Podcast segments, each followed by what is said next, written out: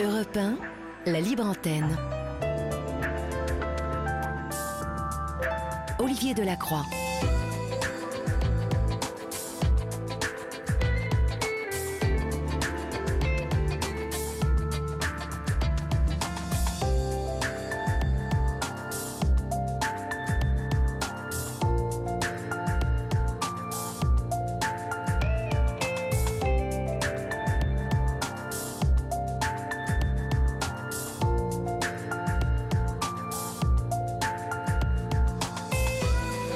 Bonsoir à toutes et à tous. J'espère que vous avez passé une agréable journée, chers amis. Je vous sais nombreuses et nombreux à nous rejoindre maintenant, car vous venez de sortir de table. Vous vous apprêtez peut-être à aller dans votre salle de bain, ou peut-être sortez-vous du cinéma. Je le dis tous les soirs parce que je sais que vous êtes nombreuses et nombreux le lendemain des Libres Antennes à me croiser dans la rue et à me dire tiens, je vous ai écouté hier soir en sortant du cinéma. Je me baladais et j'ai mis au repas, car vous êtes de plus en plus nombreux à utiliser euh, euh, hors de votre voiture et hors de chez vous l'application Europe 1 euh, et l'avoir installée sur votre téléphone, ce qui fait que vous êtes perpétuellement connecté à Europe 1. Merci pour votre fidélité. Nous sommes ensemble, vous le savez, pendant 2h45. C'est le dernier jour de la libre antenne de la semaine. Demain soir, eh bien, vous, vous allez retrouver Valérie Darmon qui assure tous les week-ends de cette libre antenne, même heure, même endroit, même rendez-vous, ce qui fait que vous avez pendant 7 jours sur 7 ce moment qui est bien à vous et pour vous, puisque vous le savez, vous y êtes euh, au, cœur, hein. vous êtes au cœur de cette libre antenne et c'est vous qui êtes les plus importants, chers amis. Pour nous joindre, comme vous l'a dit Maël Hassani, vous composez le 01 80 20 39 21, vous nous appelez euh, à ce numéro, vous nous écrivez vos SMS au 7 39 21 suivi du mot nuit écrit en lettres majuscules, suivi euh, d'un espace. Euh, vous écrivez vos mails à libreantenne.fr. Vous nous écrivez aussi sur Facebook, sur la page Facebook où vous êtes à nouveau 17 membres en plus qu'hier. Donc nous sommes à 18 697 et ça monte tout doucement et nous atteindrons le sommet que nous nous sommes promis, hein, des, 20 000 euh, à peu près à la mi-octobre. Si vous continuez comme ça, ce sera parfait. Euh, vous nous écrivez vos courriers aussi euh, à Olivier Delacroix, la libre antenne, 2 rue des Cévennes, dans le 15e arrondissement à Paris. Et je crois avoir fait le tour. Tous les chemins que je viens de vous nommer mènent à votre libre antenne et euh, vous pouvez euh, utiliser le moyen qu'il vous plaît. Euh, hier soir, j'ai fini sur un SMS et je n'avais pas vraiment le temps de m'en expliquer. Alors voilà, nous avons reçu un dernier SMS d'une personne qui critiquait un peu la qualité et la teneur du témoignage d'Anthony qui avait un peu de mal à s'exprimer.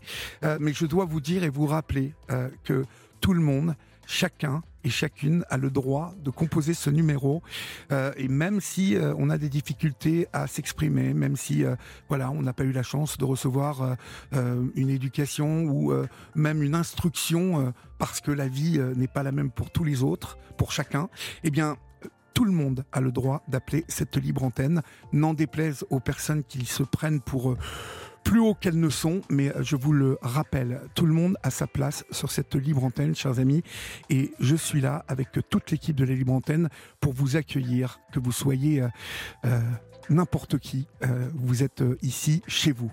Voilà, votre libre antenne du jeudi, c'est parti. Olivier Delacroix est à votre écoute sur Europe 1. Il est 22h21, le temps est venu d'accueillir Anna sur Europe 1. Bonsoir Anna. Bonsoir. Bonsoir. D'où nous appelez-vous Anna? Euh, Je vous appelle actuellement de Vannes où je suis chez une amie. De Vannes? Pardon? Vous êtes à Vannes, j'ai bien compris, à Vannes en Bretagne? Oui, oui, oui, je suis à Vannes en Bretagne, mais autrement je suis de la Sarthe. D'accord, très bien. Et quel âge avez-vous Anna? Euh, J'ai 51 ans. D'accord. De quoi voulez-vous me parler? Dites-moi. Alors moi, je vais vous parler d'arnaque sentimentale. Ah, tout un programme. Oui. Racontez-moi alors, vous avez été vous-même victime d'une arnaque sentimentale? Oui, j'ai été moi-même victime d'une arnaque sentimentale en 2019 euh, par Internet. Hein. Euh, un faux légionnaire qui m'a contacté. D'accord. Euh, ça s'est passé comment au début? Vous cherchiez, vous étiez sur un site de rencontre, vous étiez où sur Facebook? Non, pas du tout. J'étais sur un groupe de série Novella. D'accord que je gère. Et il m'a contacté via, via ce groupe. D'accord. Donc comment se présente-t-il au début à vous? Alors, il se présente comme un légionnaire hein, qui recherche l'amour sur Internet parce que son ami aurait fait de même. D'accord. Et bah, j'ai fait euh, quatre vues. Hein. Je n'ai pas répondu tout de suite. J'ai fait quatre vues. Et au bout du cinquième, bah, j'ai répondu. Malheur m'en a pris. Alors, vous lui avez répondu quoi? Que vous vouliez le rencontrer Que vous vouliez. Euh, euh, non, non, pas du tout. On a discuté comme ça amicalement. Et puis, bah voilà, on a discuté tous les jours, tous les jours pendant euh, bah, euh, ça a duré deux ans quand même, hein, mais euh, pendant trois mois, on a. au bout de trois mois, il a commencé à me demander de l'argent quand même. Et bah voilà, mal m'en a pris. Vous, vous, il vous demandait combien sans indiscrétion? Bah, Au début, c'était des petites sommes, 50 hein, euros, pour soi-disant payer son forfait, pour, pour me parler. voilà, c'était ça au début. Et bah, ce que j'ai fait, j'étais bête et naïve et je lui ai donné bêtement. Bah, en plus, vous ne savez pas, bah, normalement, les, légionnaires, pour le coup, euh, normalement, ils ont de l'argent. Hein euh, enfin, pas, oui, oui, mais ils, ne roulent pas sur l'or, mais bon, euh, ils ont, ils ont oui, le solde tous les mois. Voilà, mais moi je savais pas ça au début. J'avais, j'avais pas entendu parler ni de l'escroquerie sentimentale, ni des faux profits, ni, ni tout ça. J'étais. Euh, ah oui, vous n'aviez jamais entendu parler de ça, d'accord Non, non, non, j'avais jamais entendu parler de ça à l'époque. Hein. Bon, et en même temps, c'est vrai que bon, lorsqu'on euh, lorsqu'on cherche l'amour, ou en tout cas lorsqu'on n'est pas fermé à trouver l'amour, euh, on, ne va pas penser obligatoirement que, que se cache un escroc derrière. et, pourtant, hein, malheureusement, ça existe de plus en plus. Oui, malheureusement. Et moi, je cherchais pas du tout l'amour, du coup, parce que j'étais déjà en couple à ce moment-là. Alors, oui, euh, Mais euh, voilà. Bah, il vous a séduit un petit peu quand même. Oui, il m'a séduit un petit peu et voyant que bah, c'était plus trop ça dans mon couple, euh, il avait, il avait les mots que j'avais plus chez moi, quoi. Mmh oui. Alors, ces mots, c'est quoi? Il était romantique. Bah, il, était euh, ouais, il était romantique, attentionné, euh, gentil. Euh, voilà, bah, tout pour embobiner une victime, quoi. Et donc, vous, vous avez littéralement plongé, donc? Voilà, j'ai littéralement plongé. Ouais, bah oui, je suis tombée amoureuse, oui. Oui. Ah oui, amoureuse, carrément. Ah bah oui, on est, on, bah, on est, oui, on est hypnotisé, on est, bah, on a pu, voilà, on n'est plus dans, dans notre dans notre truc, quoi. On est dans notre bulle. Et oui, c'est ça, vous, euh, n'étiez plus dans votre état normal. Voilà. Ils mhm. savent nous embobiner et ben, on tombe dans le panneau, quoi. Oui. Votre conjoint à l'époque a senti qu'il y avait quelque chose qui n'allait pas? Euh, non, pas au début. Euh, ma fille m'a surpris. elle lui a, ah, bah, après, elle lui a raconté. Hein. Et ben, s'en est suivi une séparation, bien sûr. Et bah, une fois que j'étais seule, bah, moi, dans le déni, monsieur, mon ex-conjoint, m'a fait voir, pourtant, m'a fait voir des photos du légionnaire usurpé, mais j'étais complètement dans le déni et j'ai pas voulu le croire. Ça, c'est votre conjoint qui vous a montré ça? Oui, oui, après être séparés. D'accord, parce que lui, il a, il a, il a, il a su ce qui vous arrivait. En fait, comment a-t-il appris l'histoire de ce bah, légionnaire? par ma, par ma fille. D'accord. Ah il m'a surprise un jour à parler avec sur l'ordinateur. D'accord. Est-ce que euh, vous me diriez, Anna, que votre séparation, en tout cas euh, la, relation avec ce légionnaire, a eu euh, des conséquences sur votre séparation avec votre conjoint? Oui. Oui, mmh. oui. Bah oui, c'est les conséquences de, de ma séparation, ouais, mmh malheureusement. Ensuite, ça n'a pas contribué à, à, ce que, à ce que cette relation reprenne ou, ou au moins. Euh, euh, non, non, non, non, non, non, non. Et bah, j'étais. Non, j'étais. C'était fini. C'était plus possible, ouais, voilà. Après, voilà. D'accord. C'était plus possible du tout. Mmh Alors, il, il, a réussi avec de belles paroles à vous embobiner, hein, ce légionnaire. Oui. ça a été jusqu'où cette histoire? Parce qu'il y a 50 euros au euh, début, mais est-ce que... Euh, bah, après, c'était des, des 250, des 150. Euh, Mhm. bah, J'étais jusqu'à lui donner 5200 euros.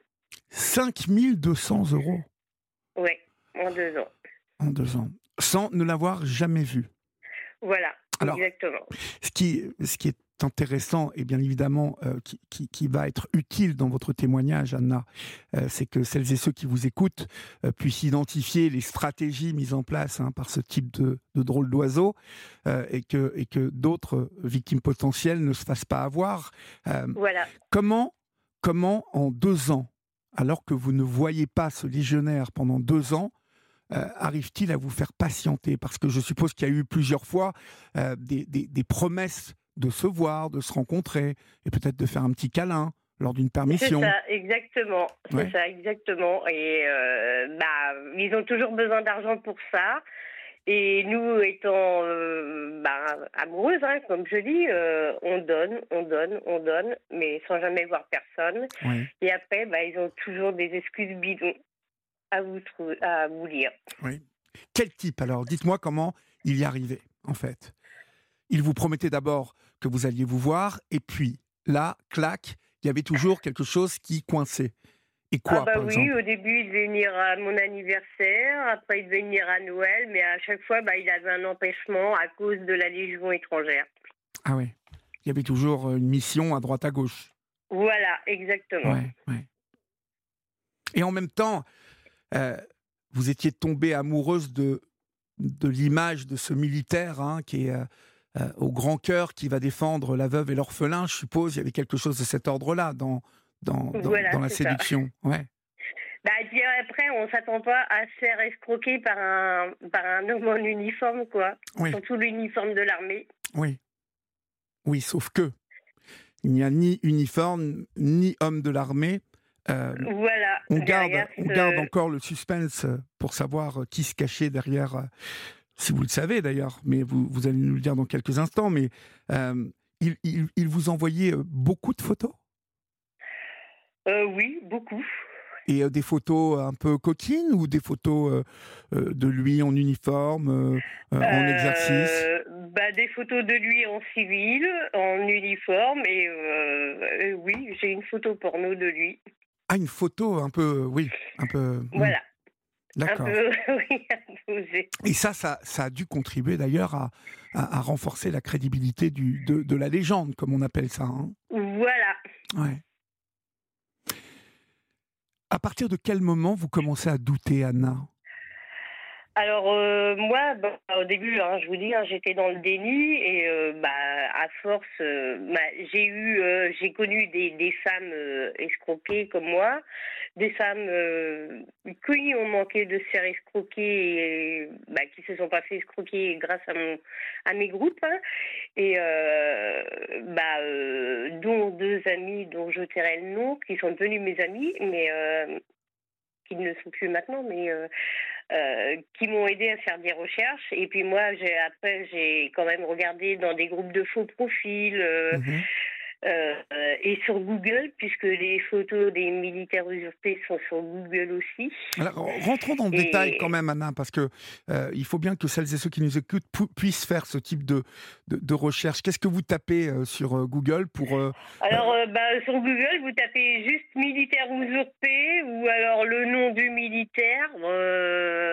Euh, euh, comme euh, je vais vous donner, euh, je sais pas si je peux donner Ah un si, exemple. si, euh, euh, si, si c'est un Alors, escroc, vous pouvez euh, faire ce que vous voulez. alors, euh, comme un marin euh, c'est un légionnaire euh, usurpé roumain, Christian Antonio Radu, vous tapez ces noms-là, vous trouvez tout. euh, et vous voyez qu'ils sont usurpés, quoi. D'accord. Et, et- et alors, Et le, le profil qui nous concerne, là, ce soir, euh, est-ce que euh, ce profil-là a, a fait beaucoup de victimes, à part vous? Euh, oui, je présume. Oui, oui, je présume, parce qu'il est très usurpé. Enfin, Il est très employé, vous voulez dire? Euh, bah, il- oui, voilà. Ouais. Bah, il est usurpé, quoi. Les brouteurs se servent de ses, de ses photos, quoi. Ouais, ouais. Alors, on est, on est donc sur des brouteurs, là. Euh, brouteur, oui, moi j'ai jamais vu de mien, mais euh, après, euh, moi le mien, j'ai juste eu un appel, et je suis formelle, c'était euh, un accent des pays de l'Est.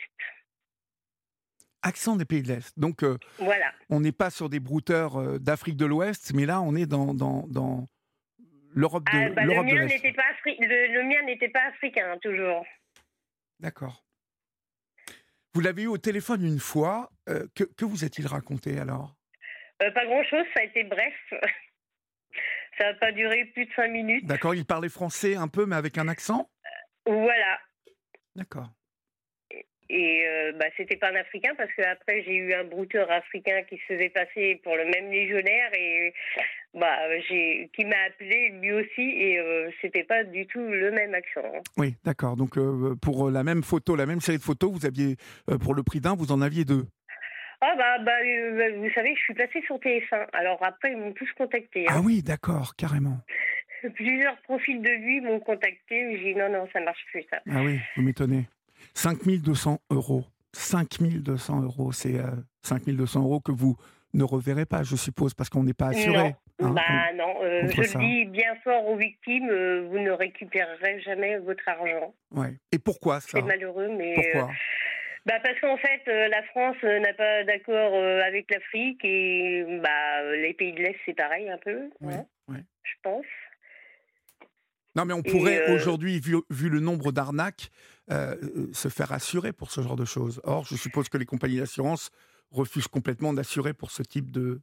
Euh, après, je me suis pas renseignée, mais oui, je pense que bah, de toute façon, après, euh, comme on- quand on va porter plainte, hein, euh, nos plaintes ne donnent rien parce que bah, on, on a été quand même, on a donné nous-mêmes notre argent, quoi.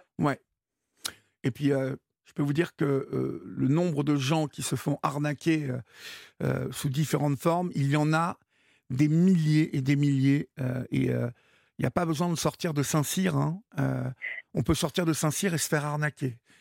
Oui, Je peux vous dire qu'il y a un nombre d'arnaques sur euh, des euh, soi-disant achats de diamants qui se passent en ce moment et qui sont malheureusement, euh, qui font de nombreuses victimes. ah bah oui, j'imagine. euh, puis c'est pas prêt de s'arrêter, je crois. Euh, Vous, vous en fait, euh, euh, vous avez créé une association, me semble-t-il, Anna. Oui, Pour- euh, pour en vous juin battre, hein. 2022. D'accord, Oui. alors parlez-moi de cette association. Alors, euh, bah moi j'avais dans l'idée depuis longtemps, hein, j'en avais parlé dans- avec euh, des amis, mais euh, bah avant fallait que quand même que je remonte la pente moi-même et et ben ça s'est fait l'année dernière. J'ai décidé avec une autre victime d'escroquerie sentimentale comme moi de de monter cette association là pour euh, bah, de faire de la prévention, donner des conseils et voilà. Et alors, euh, Et quel- j'espère qu'elle va aider beaucoup de monde. d'accord. Et alors, donc, euh, on peut vous trouver où euh, et quel type de Alors, conseils vous pouvez me trouver sur euh, la page Facebook de l'association, Association Avez, euh, aide aux victimes d'escroquerie sentimentale, sur Instagram. Et puis, vous pouvez la trouver dans le journal du- des associations. D'accord. Il y, a- il y a pas mal de gens qui ont adhéré jusqu'à maintenant là à votre association? Euh, pour l'instant, non, on n'est que deux, mais beaucoup de victimes me contactent euh, via ma page Facebook pour avoir des conseils. Ouais. Euh, Est-ce qu'il y a beaucoup de, de victimes encore actuellement? Euh, oui, oui, oui. Et puis moi, j'en ai euh, quand même. euh, euh, j'ai eu hein, des exemples. Un monsieur qui m'a contacté parce que sa mère était complètement dans le déni. J'ai une autre dame, euh, c'était pour sa sœur handicapée qui se faisait escroquer aussi. Et euh, oui, il y en a beaucoup. Et puis je pense qu'il y en aura encore beaucoup. Et euh, je pense que bah faut faire de la prévention. Ouais, et ouais. plus on en parle, mieux ce sera. Oui, il y a, il y a beaucoup de, de- d'arnaques euh, sentimentales, beaucoup d'arnaques sur des, euh, euh, des achats de bijoux qui doivent rapporter. euh, Voilà, euh, bah, c'est des arnaques en genre. En de Voilà. compte, hein. Et puis il y a aussi ce qui marche très bien et que nous avons eu sur Europe 1. Vous savez, c'est le placement d'argent avec des taux de, de remboursement incroyables. Je ne Ah sais ouais, pas ouais, si ouais. cela vous en avez entendu parler, mais c'est quelque chose qui marche très très bien. Et on a eu l'année dernière malheureusement une personne qui s'est fait arnaquer de, de presque 150, euh, 100, 180 000 euros. Euh, C'était en, en fin d'année, là- au mois de juin, mai, mai ou juin, et c'était dramatique parce que euh, toutes ces économies sont passées et elle ne reverra Oui, jamais. euh, jamais. jamais son Ouais, bah oui. jamais. Moi, j'ai des victimes euh, qui ont perdu plus que moi. hein. Moi, euh, 5200, mais il y en a qui ont perdu plus. Oui. J'en ai, euh, je côtoie, euh, enfin, je côtoie, j'ai même parlé à une, euh, une dame, son frère s'est suicidé. Bah, malheureusement, hein, elle est, son frère s'est suicidé, hein, c'est malheureux à dire. Mais ce c'est pas la seule victime. Il y en a, il y en a beaucoup qui se suicident à cause de ça. Mhm. Y a-t-il pour vous un, un profil type de victime où finalement tout le monde est à la merci euh, de, ce type d'escroquerie? Euh, bah, euh, profil, je sais pas. Peut-être qu'ils savent reconnaître les personnes fragiles, mais moi, je dirais que ça peut arriver à tout le monde et à toute classe sociale. Vous, étiez, vous, fragile, Anna? Oui, oui, fragile, naïve et bête et mhm. conne, voilà, c'est ce que je. Oui, mais quand on s'est fait arnaquer, alors je vais vous dire, je vais vous faire une confidence, moi je me suis fait arnaquer. Vous êtes fait arnaquer Ouais, je me suis fait arnaquer il y a six mois. Je peux vous dire comme un crétin. Alors après, on dit, euh, oui, on est bête, on est, on est, voilà, comme vous venez de dire, on est idiot. Mais, mais finalement, euh, il y a souvent, je trouve, hein, dans, dans, ces arnaques, euh, un, un, scénario, quelque chose de très bien huilé, avec, lorsqu'on a des interrogations, des réponses déjà établies et j'ai trouvé, en tout cas, euh, ensuite en m'intéressant au type d'arnaque euh, dont j'ai été victime, j'ai trouvé que c'était très pro, quoi. Ah oui, bah, oui, oui, ils sont très pro sur, sur, ça. Parce que ce soir, on, pourrait, voilà, on pourrait se dire, bon, bah, Anna, voilà, elle dit qu'elle est bête, qu'elle est crétine et tout, mais c'est non. À la base, vous étiez quand même, voilà, vous, vous aviez une relation, vous avez une, vous avez une fille, une vie équilibrée, vous gagnez votre vie. Euh, il, y a, il y a quelque chose qu'il est allé chercher chez vous, une faille, quelque chose. Il a senti à un moment qu'il pouvait y aller. Ah ben, je ne sais pas comment il a senti parce qu'il n'y avait rien de marqué. Euh, j'ai rien de marqué sur mon Facebook. Alors. Euh, ben oui, mais peut-être que c'est dans les. Le ce, de, voilà. ce sont dans les premières réponses que vous lui avez données. Je ne sais pas. Vous voyez, je, je pense qu'il y a, il y, a, il y a chez les très très bons. Hein, je pense que chez les très très bons escrocs, il y a une, ils sont doués. Il y a une capacité ah oui, Ils sont doués. Oui, oui, ça, voyez, à baratiner, euh. en gros. Ah bah oui, c'est du baratinage. Oui, ça, se fait. Hein. Ils savent embobiner les gens. Il y a un très bon film euh, qui s'appelle Mascarade euh, et qui est un et qui est un film qui est vraiment. alors, je, ne l'ai pas vu, hein, mais Florian vient de me sortir ce film euh, sur l'arnaque amoureuse, euh, et c'est le dernier film, semble-t-il, de Nicolas Bedos. Euh, mais il y a un autre film, il y, a, un autre truc, il y a un autre film, je vais, je vais vous le chercher en même temps que, l'on se parle, parce qu'il y a, y a un film qui est sorti sur une arnaque amoureuse qui, qui, qui tourne mal, parce que malheureusement, vous, vous en avez été pour 5200 euros, mais parfois ça tourne très très mal, hein, ces histoires. Ah, bah oui. Qu'est-ce que vous avez entendu, vous, de pire? Vous, vous parliez de suicide tout à l'heure Ah bah moi, oui, euh, j'ai vu, euh, bah, euh, je vous dis, j'ai parlé à une dame un certain temps, bah, elle est passée même à la télévision, hein, c'est passé au tribunal, son histoire. son frère s'est suicidé à cause d'une escroquerie sentimentale. Il avait quand même 18 ans et bah, c'est passé au tribunal. Euh, son frère a été reconnu victime. L'escroc a été reconnu escroc, mais comme c'est avec l'Afrique, euh, bah, il n'a pas pu être arrêté. Quoi. Oui. C'est triste, c'est malheureux, c'est et c'est c'est ce sera pas la première c'est pas la première victime mais je pense que ce sera pas la dernière mais euh, je le souhaite pas, justement, mais euh, c'est pour ça que j'ai un peu euh, fait mon association. Et je pense qu'on devrait faire euh, de la prévention, on devrait commencer la prévention dans les collèges, les lycées, pour, bah, pour prévenir, quoi, pour, voilà, les, dangers du net. Oui, les dangers du net, oui. Parce qu'il est sûr qu'aujourd'hui, c'est beaucoup plus, beaucoup plus répandu, c'est beaucoup plus facile, malheureusement, euh, de euh, d'arnaquer, en tout cas de se faire passer pour quelqu'un d'autre, hein, malheureusement. Bon, en tout cas, on peut vous trouver sur Internet. Hein, euh, On peut se rapprocher de vous si on, a des doutes. Oui, et après, moi, je conseille aux victimes de déjà de regarder le profil Facebook de voir la date auquel il a été créé, de regarder les likes, bah, de regarder un petit peu tout. Et oui, au pire, vous avez sûrement dû entendre parler de Sandoz qui traque les brouteurs. Ouais. Voilà. Il y a Cathy de Paris qui nous dit euh, ces arnaques sont très connues.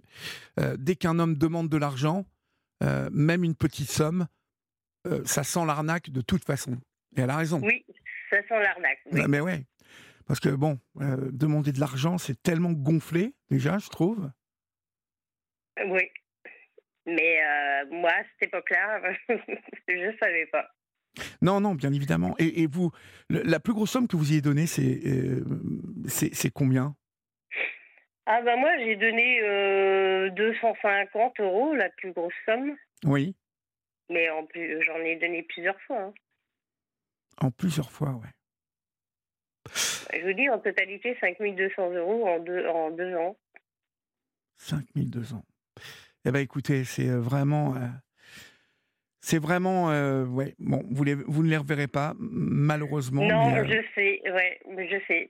On espère en tout cas que euh, votre témoignage ce soir aura permis à celles et ceux qui nous écoutent de pouvoir se prémunir hein, de ce type d'arnaque. Mais quoi qu'il arrive, rappelez-vous d'une chose, ce que vient de dire Cathy au 739-21, quand quelqu'un vous demande de l'argent comme ça, au bout de très peu de temps, bon ben, euh, c'est un paramètre assez évident. Et puis, euh, tout placement qu'on va vous proposer dans l'avenir, vous rapportant euh, plus de 10% ou 15%, mais vraiment, méfiez-vous et regardez-y à, deux fois avant de vous lancer dans ce genre de choses, car ni votre banque, ni votre assureur, et ni bien évidemment la loi française ne, vous défend. et c'est bien c'est assez normal si vous voulez parce que bon, on peut pas non plus tout protéger, tout assurer, tout voilà. C'est euh, il, nous faut être quand même de grands, de grandes filles et de grands garçons et faire attention à ce que l'on fait, hein? Oui, voilà, c'est ça. Et surtout n'accepter aucune demande d'inconnu. Oui, mais enfin, là, c'était pas, c'était plus vraiment un inconnu, Anna, puisque euh, il, s'est présenté à vous et puis vous avez commencé à, vous lier. Ah oui, non, mais euh, je, fais de la prévention pour les nouvelles victimes. N'acceptez pas les demande d'inconnu, si vous ne connaissez pas.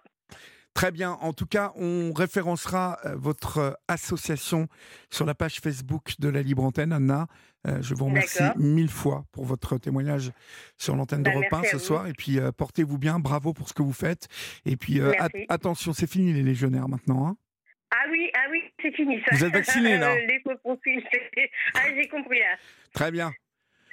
Bah, Allez, dirigez-vous vers les pompiers, ils sont plus sympas. oui, c'est sûr. On vous embrasse. Salut Anna. Merci, au revoir. Au revoir. On accueille maintenant Ludovic sur Europe 1. Bonsoir Ludovic.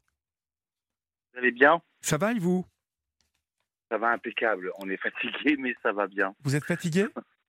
Ouais, ouais, très fatigué, ouais. Mais il a fait chaud aujourd'hui. Très chaud. Là, là, ça y est, euh, vous êtes. Euh, non, vous n'êtes pas encore arrivé, là Ah non, on arrive le 24 septembre. D'accord. Alors, vous, où, où êtes-vous, là? Là, on est à Porte-les-Valences, juste au-dessus de Valence, en fait. D'accord. Comment ça se passe? Euh, Racontez-moi. Euh, alors, ça se passe que c'est, pardon pour les termes, mais c'est hyper dégueulasse. Valence? Euh, Pas Valence, mais depuis qu'on a dépassé Rouen, les chiffres, ils augmentent à vue d'œil en fait, parce qu'on note tout, hein. euh, les, canettes, les bouteilles en plastique, et puis les déchets qu'on ramasse euh, sur un côté de la N7, hein, bien évidemment. Donc on va arriver aux 6 tonnes de déchets là. 6 tonnes en tout depuis le départ. Hein. Depuis le départ, depuis le 1er août. faisons, faisons un bilan. Euh, d'abord, vous êtes parti depuis le combien Vous m'avez dit? Depuis le 1er août. Depuis le 1er août. Déjà, on va établir ce soir un classement parce que c'est bien que, vous le dénonciez, euh, Ludovic. Euh, quels sont les coins les plus dégueulasses que vous avez euh, vus hein? Je rappelle que vous, vous êtes le long de la, la, nationale 7. Hein? Exactement. et que vous, vous rejoindrez donc fin septembre Marseille.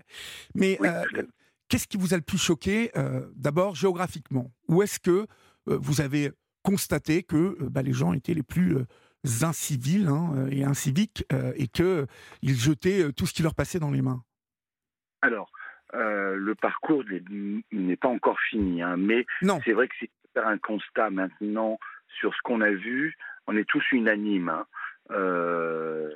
Île-de-France, c'était dégueulasse. D'accord. en particulier Orly. D'accord. c'était horrible. Ensuite, euh, moi qui adore euh, la forêt de Fontainebleau, elle est juste magnifique, le château est juste incroyable. Mais alors, les fossés de Fontainebleau, mon Dieu, c'est la face cachée de la terre. On a, par exemple, euh, récolté plus de 1500 canettes sur un côté. Non, mais c'est mais c'est incroyable ce que vous nous racontez. Comment comment aujourd'hui en 2023 les gens peuvent être aussi irrespectueux et, et, surtout Comment ces gens ne se rendent-ils pas compte que c'est le monde de demain qu'ils sont en train de bousiller, le monde de leurs enfants? Et je parle même euh, des, gamins de 16-17 ans qui, qui, euh, qui sont à mettre dans le même lot. Demain, ces gens-là auront des mots. Bon, alors ils n'ont peut-être pas encore conscience de tout, mais des canettes, faut quand même oser euh, balancer une canette. Ben, c'est ça, le truc, c'est qu'il faut savoir que tout ce qu'on ramasse a été jeté par l'humain. Bien sûr. C'est pas les animaux qui font ça. malheureusement, les animaux, on les retrouve, là on l'a vu, hein, on les retrouve morts au bord de la route. Aussi. C'est affolant, hein, par exemple. Bon, les hérissons, malheureusement, on ne peut pas les voir quand on est en voiture parce que c'est beaucoup trop petit, mais on a vu des blaireaux. Les blaireaux, c'est énorme. Donc on peut les voir, les blaireaux, sans problème. Par exemple, voilà. Donc ça, c'était juste une petite parenthèse que je voulais vous Et, j'ai envie de vous dire euh, que euh, moi, ça ne m'est jamais arrivé, mais j'ai des amis à qui il est arrivé malheureusement de, de percuter un animal euh, sur la route et, notamment un blaireau. Mais la nuit, les blaireaux, vous ne les voyez pas non plus, quoi. C'est ça encore. Ah. Bon, c'est sûr que c'est regrettable, mais c'est vrai que, bon qu'il y a pas mal d'animaux qui, qui, perdent la vie sur la route. Mais moi, c'est plus le comportement des gens. Euh, les, canettes en premier, donc c'est le premier déchet que, que vous constatez, c'est le plus grand nombre, les canettes? Euh, Oui, exactement. Alors là, nous sommes à actuellement. Hein. Donc tenez-vous bien, j'espère que vous êtes bien assis. Je le suis. Euh, nous sommes à 11 000, plus de 11 000 canettes ramassées depuis le départ. 11 000 canettes sur combien de kilomètres? Plus de 500 kilomètres. Bon, voilà. C'est un constat. Ensuite, deuxième déchet, la bouteille en plastique, dont une sur deux avec du pipi. Alors, on, euh. m'a envoyé un SMS l'autre jour euh, sur ces fameuses bouteilles remplies de pipi. Euh, et ça, ça m'a un peu, si vous voulez, hérissé le poil parce que la personne me disait ça, ce sont les routiers qui font pipi dans les bouteilles et parce que en fait, ils sont dans les cadences des heures. Donc, les routiers, ils ont un peu le dos large, quoi. Hein voilà. Alors moi, je dirais pas que c'est. Je mettrai, je jetterai pas la pierre aux routiers, pas du tout. Euh, c'est tout le monde en fait. C'est tous ceux qui veulent pas se prendre la tête.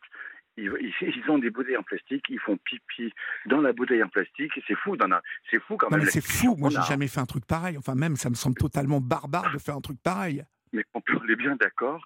Et je suis désolé, mais c'est pas les femmes qui vont faire. Non, non, ça c'est sûr. Donc, euh, on en est, on est sur Europe 1 et on parle de, faire pipi dans une bouteille quand même. C'est, je trouve ça hallucinant. Est-ce que c'est euh, réprimandé ça? Est-ce que, est que si les, la police euh, des routes ou les gendarmes voient quelqu'un jeter une bouteille avec de l'urine dedans, il, prend une amende? Alors, je sais que c'est jeter un déchet à travers la fenêtre, c'est 68 euros. 68 euros, d'accord. Voilà. Alors, avec de l'urine dedans. Avis aux amateurs. Exactement. Je ne sais pas si avec de l'urine dedans ça coûte plus cher. je ne sais pas du tout. mais, euh, Ça devrait. mais, euh, mais bon, ne jetez pas à travers la fenêtre. Mais, dites-moi, dites-moi quelque chose, Ludovic. Donc, euh, les canettes, les bouteilles en plastique, oui. 5000 km, donc presque 5500 km. Non, vous avez fait combien, pardonnez-moi? 1100 km. Plus de 500 km. Voilà. Plus de 500 km. Vous êtes presque à 6 tonnes de déchets. juste vous voulez savoir le troisième déchet? Oui, oui le troisième, oui. Alors, c'est paquets de cigarettes. Paquets de cigarettes, d'accord. C'est affolant, les paquets de cigarettes. Bon, et les mégots, c'est pareil. Euh, euh, alors, les mégots, euh, j'en parle pas parce que je vais être très honnête avec vous. Nous, on va, là, on ne peut pas s'arrêter sur les mégots, malheureusement. Oui, peut pas, pas possible. Nous, on a un défi à faire et il faut qu'on avance, donc on s'arrête sur les gros déchets. Mhm. Donc, et en plus sur les déchets que l'on voit, parce qu'il y a plein de déchets qu'on ne voit pas. Moi, tout ce que je vous raconte, ce n'est juste des estimations. C'est tout. Oui. Mais dites-moi, si vous n'étiez pas là euh, le long de la, National 7, pardon, euh, pour ramasser tout ça, qui s'en charge à l'année euh, de nettoyer tout ça? C'est justement incroyable ce que vous dites parce que on est tous en train de se poser la question mais si on passe pas devant le déchet et qu'on ne le ramasse pas, qui va le ramasser? Eh Voilà. Alors j'ai discuté avec des professionnels des autoroutes, pas la National 7, mais des autoroutes. Ils disent que les autoroutes, ils ramassent deux fois par an. Deux fois par an, ouais. Bon. C'est fou, c'est pas assez. de toute façon, il faut, il faut d'ores et déjà vraiment apprendre aux gens maintenant, c'est vrai, faire des cours du jeter à la poubelle. Peut-être que je serai le premier professeur à pouvoir faire des cours comme ça. ah mais c'est fou ce que vous nous racontez quand même. Oui, c'est complètement dingue. et donc, donc après ces trois, euh, ces trois donc euh, les canettes, les bouteilles en plastique, les paquets de cigarettes. On a un quatrième et on a un cinquième. Hein, donc le quatrième, ouais. c'est la Française des Jeux. La Française des Jeux, d'accord. Les tickets à gratter là. Ouais. Donc euh, malheureusement, on n'a pas trouvé de gagnant. Dommage. oui. Et ensuite, le cinquième déchet, c'est le masque. Les masques, ouais, d'accord. Voilà. Euh, après, je peux vous dire qu'avec tout ce qu'on a pu retrouver jusqu'à maintenant depuis le 1er août, euh, en encombrant, on peut monter une voiture sans problème. Comment ça, monter une voiture? Ah oui, avec toutes les pièces que vous avez retrouvées? Exactement, exactement. Des pneus, carrosserie, des filtres à huile. Oh, les filtres à huile, c'était impressionnant. Ça, on était en train de dépolluer une aire de repos parce qu'il faisait ultra chaud ce jour-là et on ne pouvait pas marcher parce qu'il faisait 46 à 47 sur le bitume. Donc il faisait très très chaud. Et, euh, et on s'est dit, bon, ben, on va dépolluer une heure de repos. Et ben, je vous garantis que c'était hallucinant, vraiment. C'était à euh, Villeneuve-sur-Allier. Hein. Moi, j'ai pas peur de citer euh, les noms, il n'y a aucun problème. Et c'était en une heure de repos et puis il y avait une sorte de, de petite, de petite pente et il y avait un ruisseau qui était magnifique. Mais quand on s'approche, mon Dieu, la face cachée encore une fois de la terre, ce jour-là, on est resté une heure et quart, une heure vingt.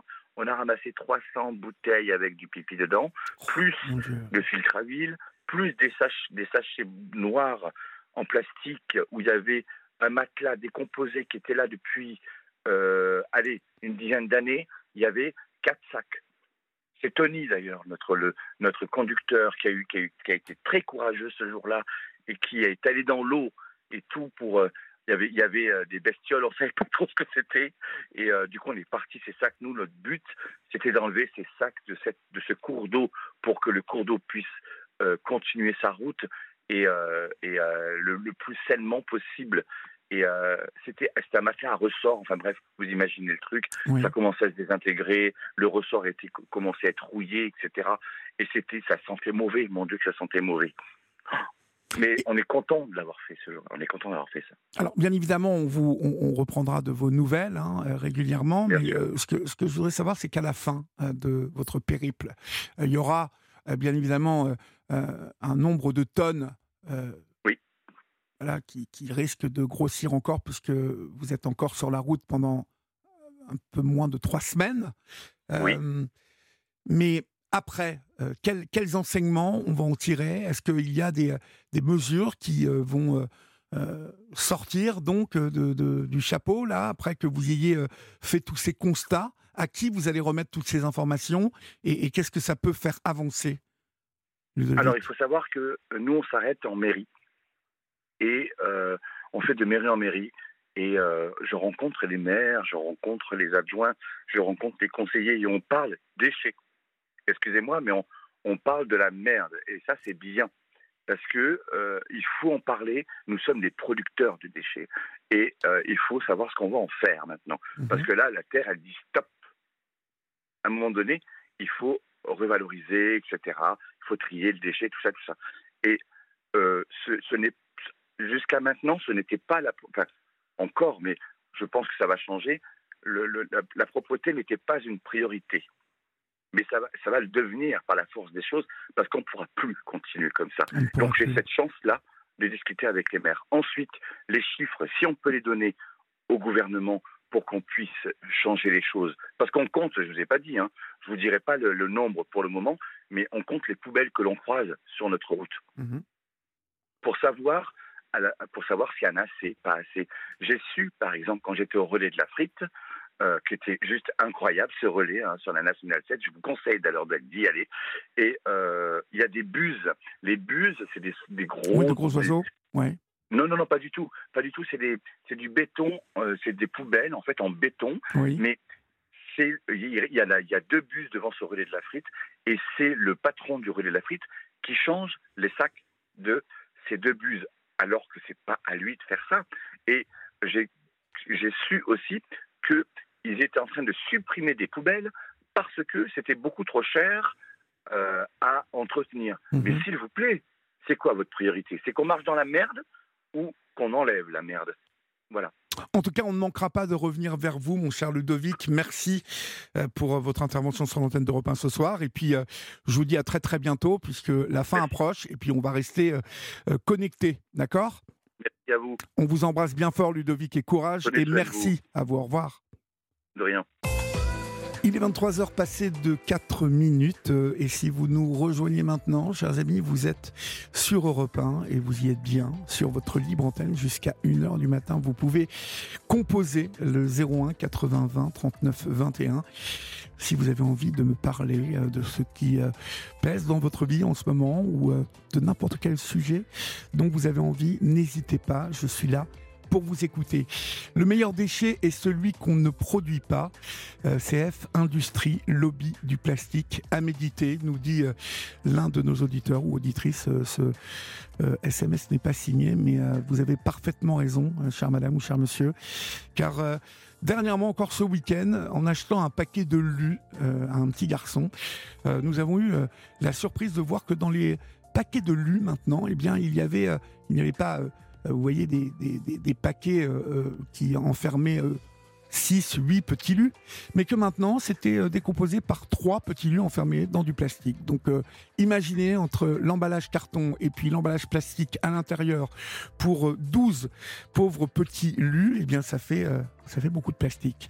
Et il est vrai que nous, lorsqu'on écoute Ludovic, on peut se dire que nous, citoyens, nous allons essayer de faire ce qui est de notre devoir.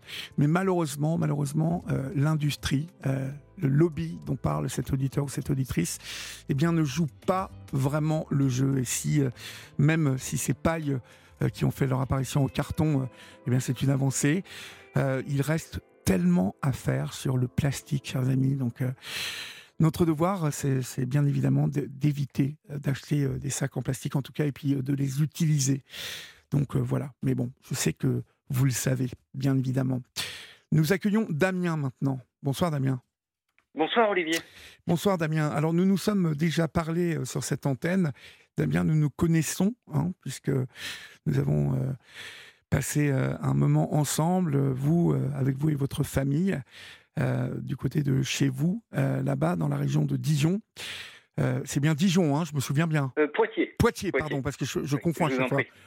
ça n'a rien à voir en plus, Dijon et Poitiers, mais je sais que je confonds à chaque fois. Du côté de Poitiers, euh, car il y a cinq ans, votre sœur Tiffaine Véron, et non, Tiffaine, hein, c'est bien le nom de votre sœur, a disparu lors d'un voyage au Japon. On avait évoqué hein, euh, l'histoire de, votre sœur, euh, disparue dans des circonstances plus que euh, mystérieuses, hein, on va dire. Mais bon, les, disparitions sont souvent entourées de, conditions mystérieuses. Sauf que Tiffen disparaît au Japon et que le Japon est un pays particulier. J'entends par là, et vous m'arrêtez si vous n'êtes pas d'accord avec moi, mais qu'il n'y a pas eu une vraie enquête de fait, sur la disparition de votre sœur. Mais tout à fait. Alors, première question que je vous ai déjà posée, mais quand on est cinq années après la disparition de sa sœur et que euh, rien n'a été poussé à fond pour savoir ce qui s'est passé, euh, dans quel état psychologique vous êtes? Alors ça a été, euh, déjà je vous remercie parce qu'effectivement vous nous appuyez depuis toute cette période, on en a parlé, vous connaissez bien cette affaire, donc vraiment un grand merci. un grand merci également de me, de me redonner la parole parce que effectivement c'est grâce aussi à l'écho que vous donnez à la disparition de Tiffany que le combat aussi se poursuit. Puisque on, on, a rencontré beaucoup de familles de disparus et quand vous n'avez pas cet écho-là, forcément on l'oublie, il ne se passe rien. Alors nous, cinq ans, cinq ans d'un combat terrible, mais finalement, euh, après cinq années euh, d'un combat acharné, c'est maintenant que, les, que enfin une enquête va débuter, puisque l'affaire de Tiffen a été transférée dans ce nouveau pôle Cold Case et qu'une enquête va démarrer de France. Mais avant ça, effectivement, vous avez raison, ça a été cinq ans d'un combat terrible parce que Tiffen a disparu euh, donc au Japon.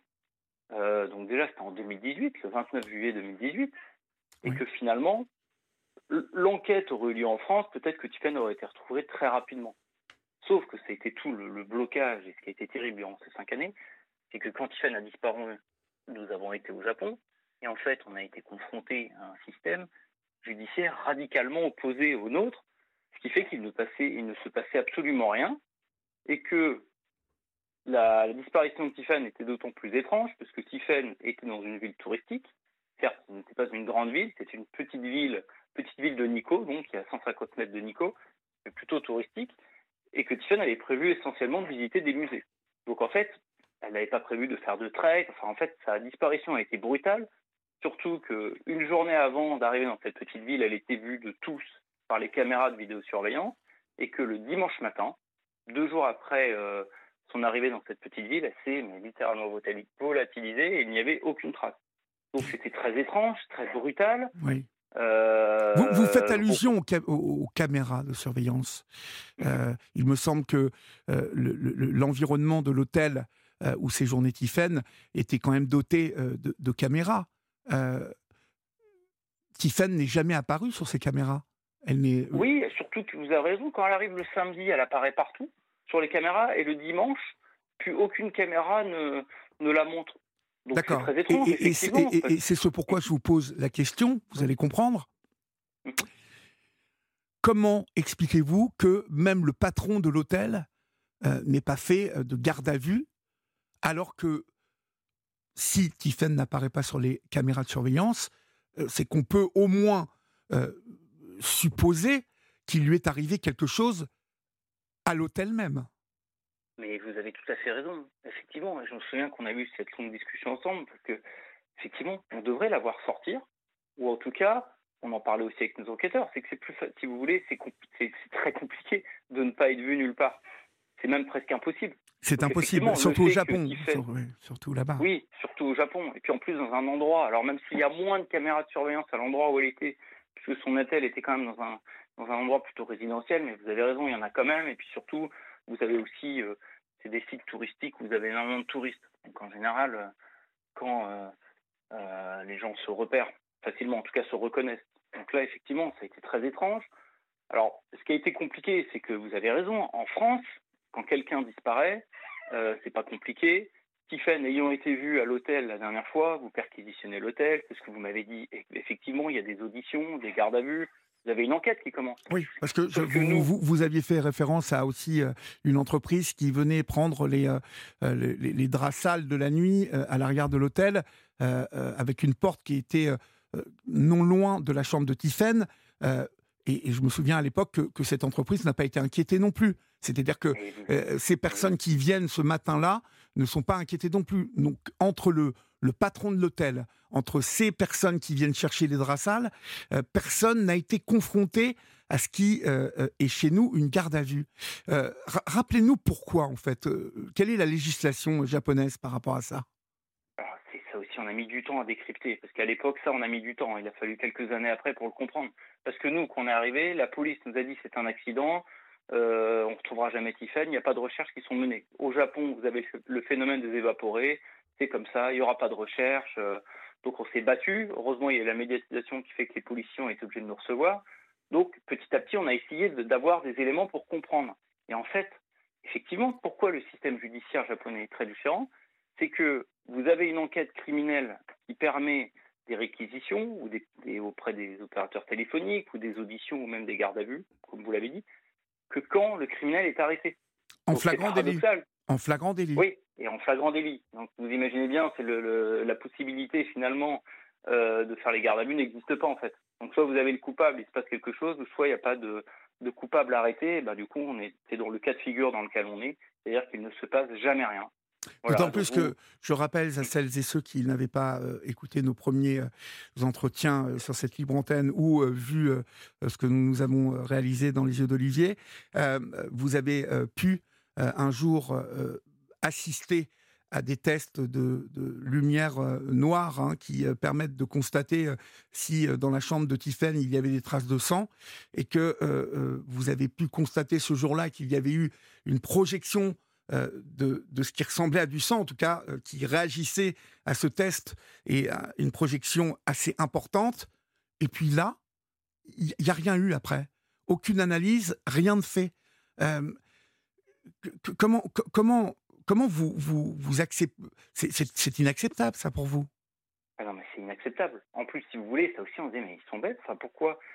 On disait, mais, est-ce qu'ils vous donnent des réponses là-dessus? Est-ce que euh, ils vous disent, ben non, on n'a pas fait de, non, pour nous, euh, ça n'est pas le Santifen, euh, c'est un produit qui a été projeté contre le mur. Est-ce qu'on vous a donné des réponses là-dessus? Alors c'est ce qui a été très dur à obtenir, parce que même si grâce à l'ambassadeur nous étions reçus par la police locale pour avoir des avancées, entre-temps en France il y a une instruction qui a été ouverte, sauf que les commissions rogatoires demandées par la France, finalement les Japonais n'y répondaient pas. Ou alors, lorsqu'ils répondaient, quand ils étaient interrogés sur justement sur cette euh, réaction au ils nous disaient que ce n'était pas du sang, c'était une réaction chimique. Donc en fait, aucune, euh, finalement rien, vous n'avez rien de palpable, aucun document qui le justifie. Mais ce qu'on a fini par comprendre, et ce qui a été important, c'est qu'en fait, quand ils ont fait ce test, c'est qu'ils l'ont pas fait dans une procédure légale, c'est qu'ils l'ont fait donc quelques jours après la disparition de Tiffen lorsque nous étions au Japon, parce que notre maire de France a écrit à Emmanuel Macron. Ils ont été plutôt vexés qu'on en appelle à notre président pour dire qu'on avait besoin d'aide parce qu'il n'y avait pas d'enquête, et qu'ils ont fait ces tests sans cadre légal. Donc quand ils ont vu, et ils ne s'y attendaient pas, qu'il y a eu une réaction euh, au sang, sur les murs, bah en fait ils ont paniqué, et ils ont vite tout replié, et en fait, bon, bah voilà, euh, il ne s'est rien passé, et puis ils n'ont jamais euh, communiqué sur les tests. ça veut dire donc que ce, ce, qui a été fait ce jour-là n'a pas été déposé sur l'enquête, sur le dossier de l'enquête Exactement. Et nous, on n'a vu aucun prélèvement fait. Donc à partir de là, vous n'avez pas de prélèvement, forcément, et que ça part pas en laboratoire, euh, la réaction, on a discuté avec des, personnes de la police scientifique, ce type de réaction fait qu'il est très probable que ce soit du sang. Mais. Et en tout cas, il n'y a pas eu de prélèvement fait ni de test. Mhm. Donc euh, voilà, c'est encore un acte qui n'a pas été fait et encore une piste ouverte qui n'a pas été fermée. Ce qui est malheureusement euh, des plus probables, c'est que votre sœur ait été victime d'une agression hein, et qu'elle ait été assassinée.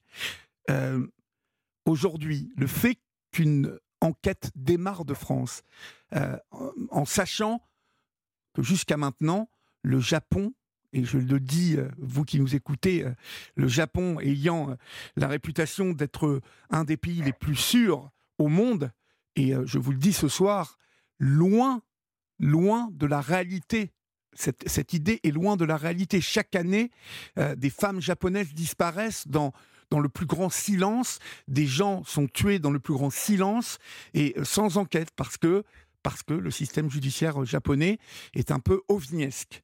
Euh, mais là, il s'agit d'une jeune Française qui a sûrement été assassinée. le fait qu'une magistrate, parce que vous allez nous expliquer, vous avez été reçue il y a deux jours, par qui et dans quel but, Damien? Donc ça a été très laborieux puisqu'une instruction a été ouverte en France, sauf que le problème, c'est que quand vous avez le dossier Tiffen, fait partie des dossiers complexes. C'est à l'étranger, il y a des commissions rogatoires, vous devez vous déplacer, et la justice de Poitiers, la, juge pardon, de Poitiers à l'époque, avait refusé de se déplacer. Alors que pourtant c'était la seule solution, puisque les commissions rogatoires internationales revenant vides et incomplètes, euh, si vous voulez, allant sur place, vous avez le protocole, le sens de l'honneur fait qui vous reçoit. Donc on est passé tout près d'un non-lieu, donc on s'est dit, mais c'est pas possible, on va jamais avoir de réponse sur le sang, sur le, comme vous le disiez, sur l'hôtelier qui reste quand même suspect. Tout cas, c'est la dernière personne à avoir, vu Tiffen. Donc on s'est dit, bah, c'est dramatique. Et heureusement, on a Maître Corinne Herman qui a repris notre dossier et qui nous a dit, mais maintenant vous avez un pôle sur mesure qui peut vous aider, qui peut travailler sur les affaires complexes, qui est le pôle Cold Case. Donc notre dossier a été transféré. Et enfin, là, euh, vous avez raison, il y a quelques jours, on a été reçu donc par la, juge Kéris notamment, ça c'est une co-saisine. La juge Kéris qui est l'un des, l'une des, instigatrices de la création de ce pôle, et qui nous a dit, bah écoutez, en tout cas, on sent que ce sont des juges compétents, déterminés, et le but c'est de résoudre l'affaire. Donc on se dit, mais enfin, cinq ans après, on va avoir des actes qui vont être faits. Alors l'objectif, c'est de pouvoir avoir un maximum, que le dossier soit le plus fort possible en France. Donc le but, c'est d'essayer de travailler de France. Oui. Euh, je peux juste donner un exemple. Par exemple, euh, lorsqu'on est arrivé au Japon en, en, août 2018, quelques jours après la disparition de Tiffen, la police nous a redonné la, la, valise de Tiffen en disant euh, bah voilà, reprenez-la. Et ben sur ces cinq ans, il n'y a jamais eu aucune expertise faite, par exemple. Donc ça, c'est des choses qui peuvent être faites déjà de France. Oui. mais, quelle est, quelle est la marge de d'action de la justice française euh, aujourd'hui de ce pôle euh, euh, cold case par rapport à avant? La puissance de ce pôle, alors déjà, c'est que c'est des juges vraiment qui ont une vraie expérience des dossiers complexes. Mmh C'est-à-dire que nous, à Poitiers, il était sur le bureau de la juge, sous la file. C'est-à-dire qu'en fait, le, seul but, c'était d'attendre et qu'il soit clôturé. C'était là. Là, dans ce pôle-là, il y a peu de dossiers. Et le but dans ce pôle, c'est que ça soit résolu. C'est vraiment, là, on voit, c'est la crème de la crème. Enfin, vraiment, c'est une, une, chance inouïe, ce pôle euh, cold case pour les, les, familles comme nous, euh, dont l'affaire n'a jamais été résolue sur des affaires complexes.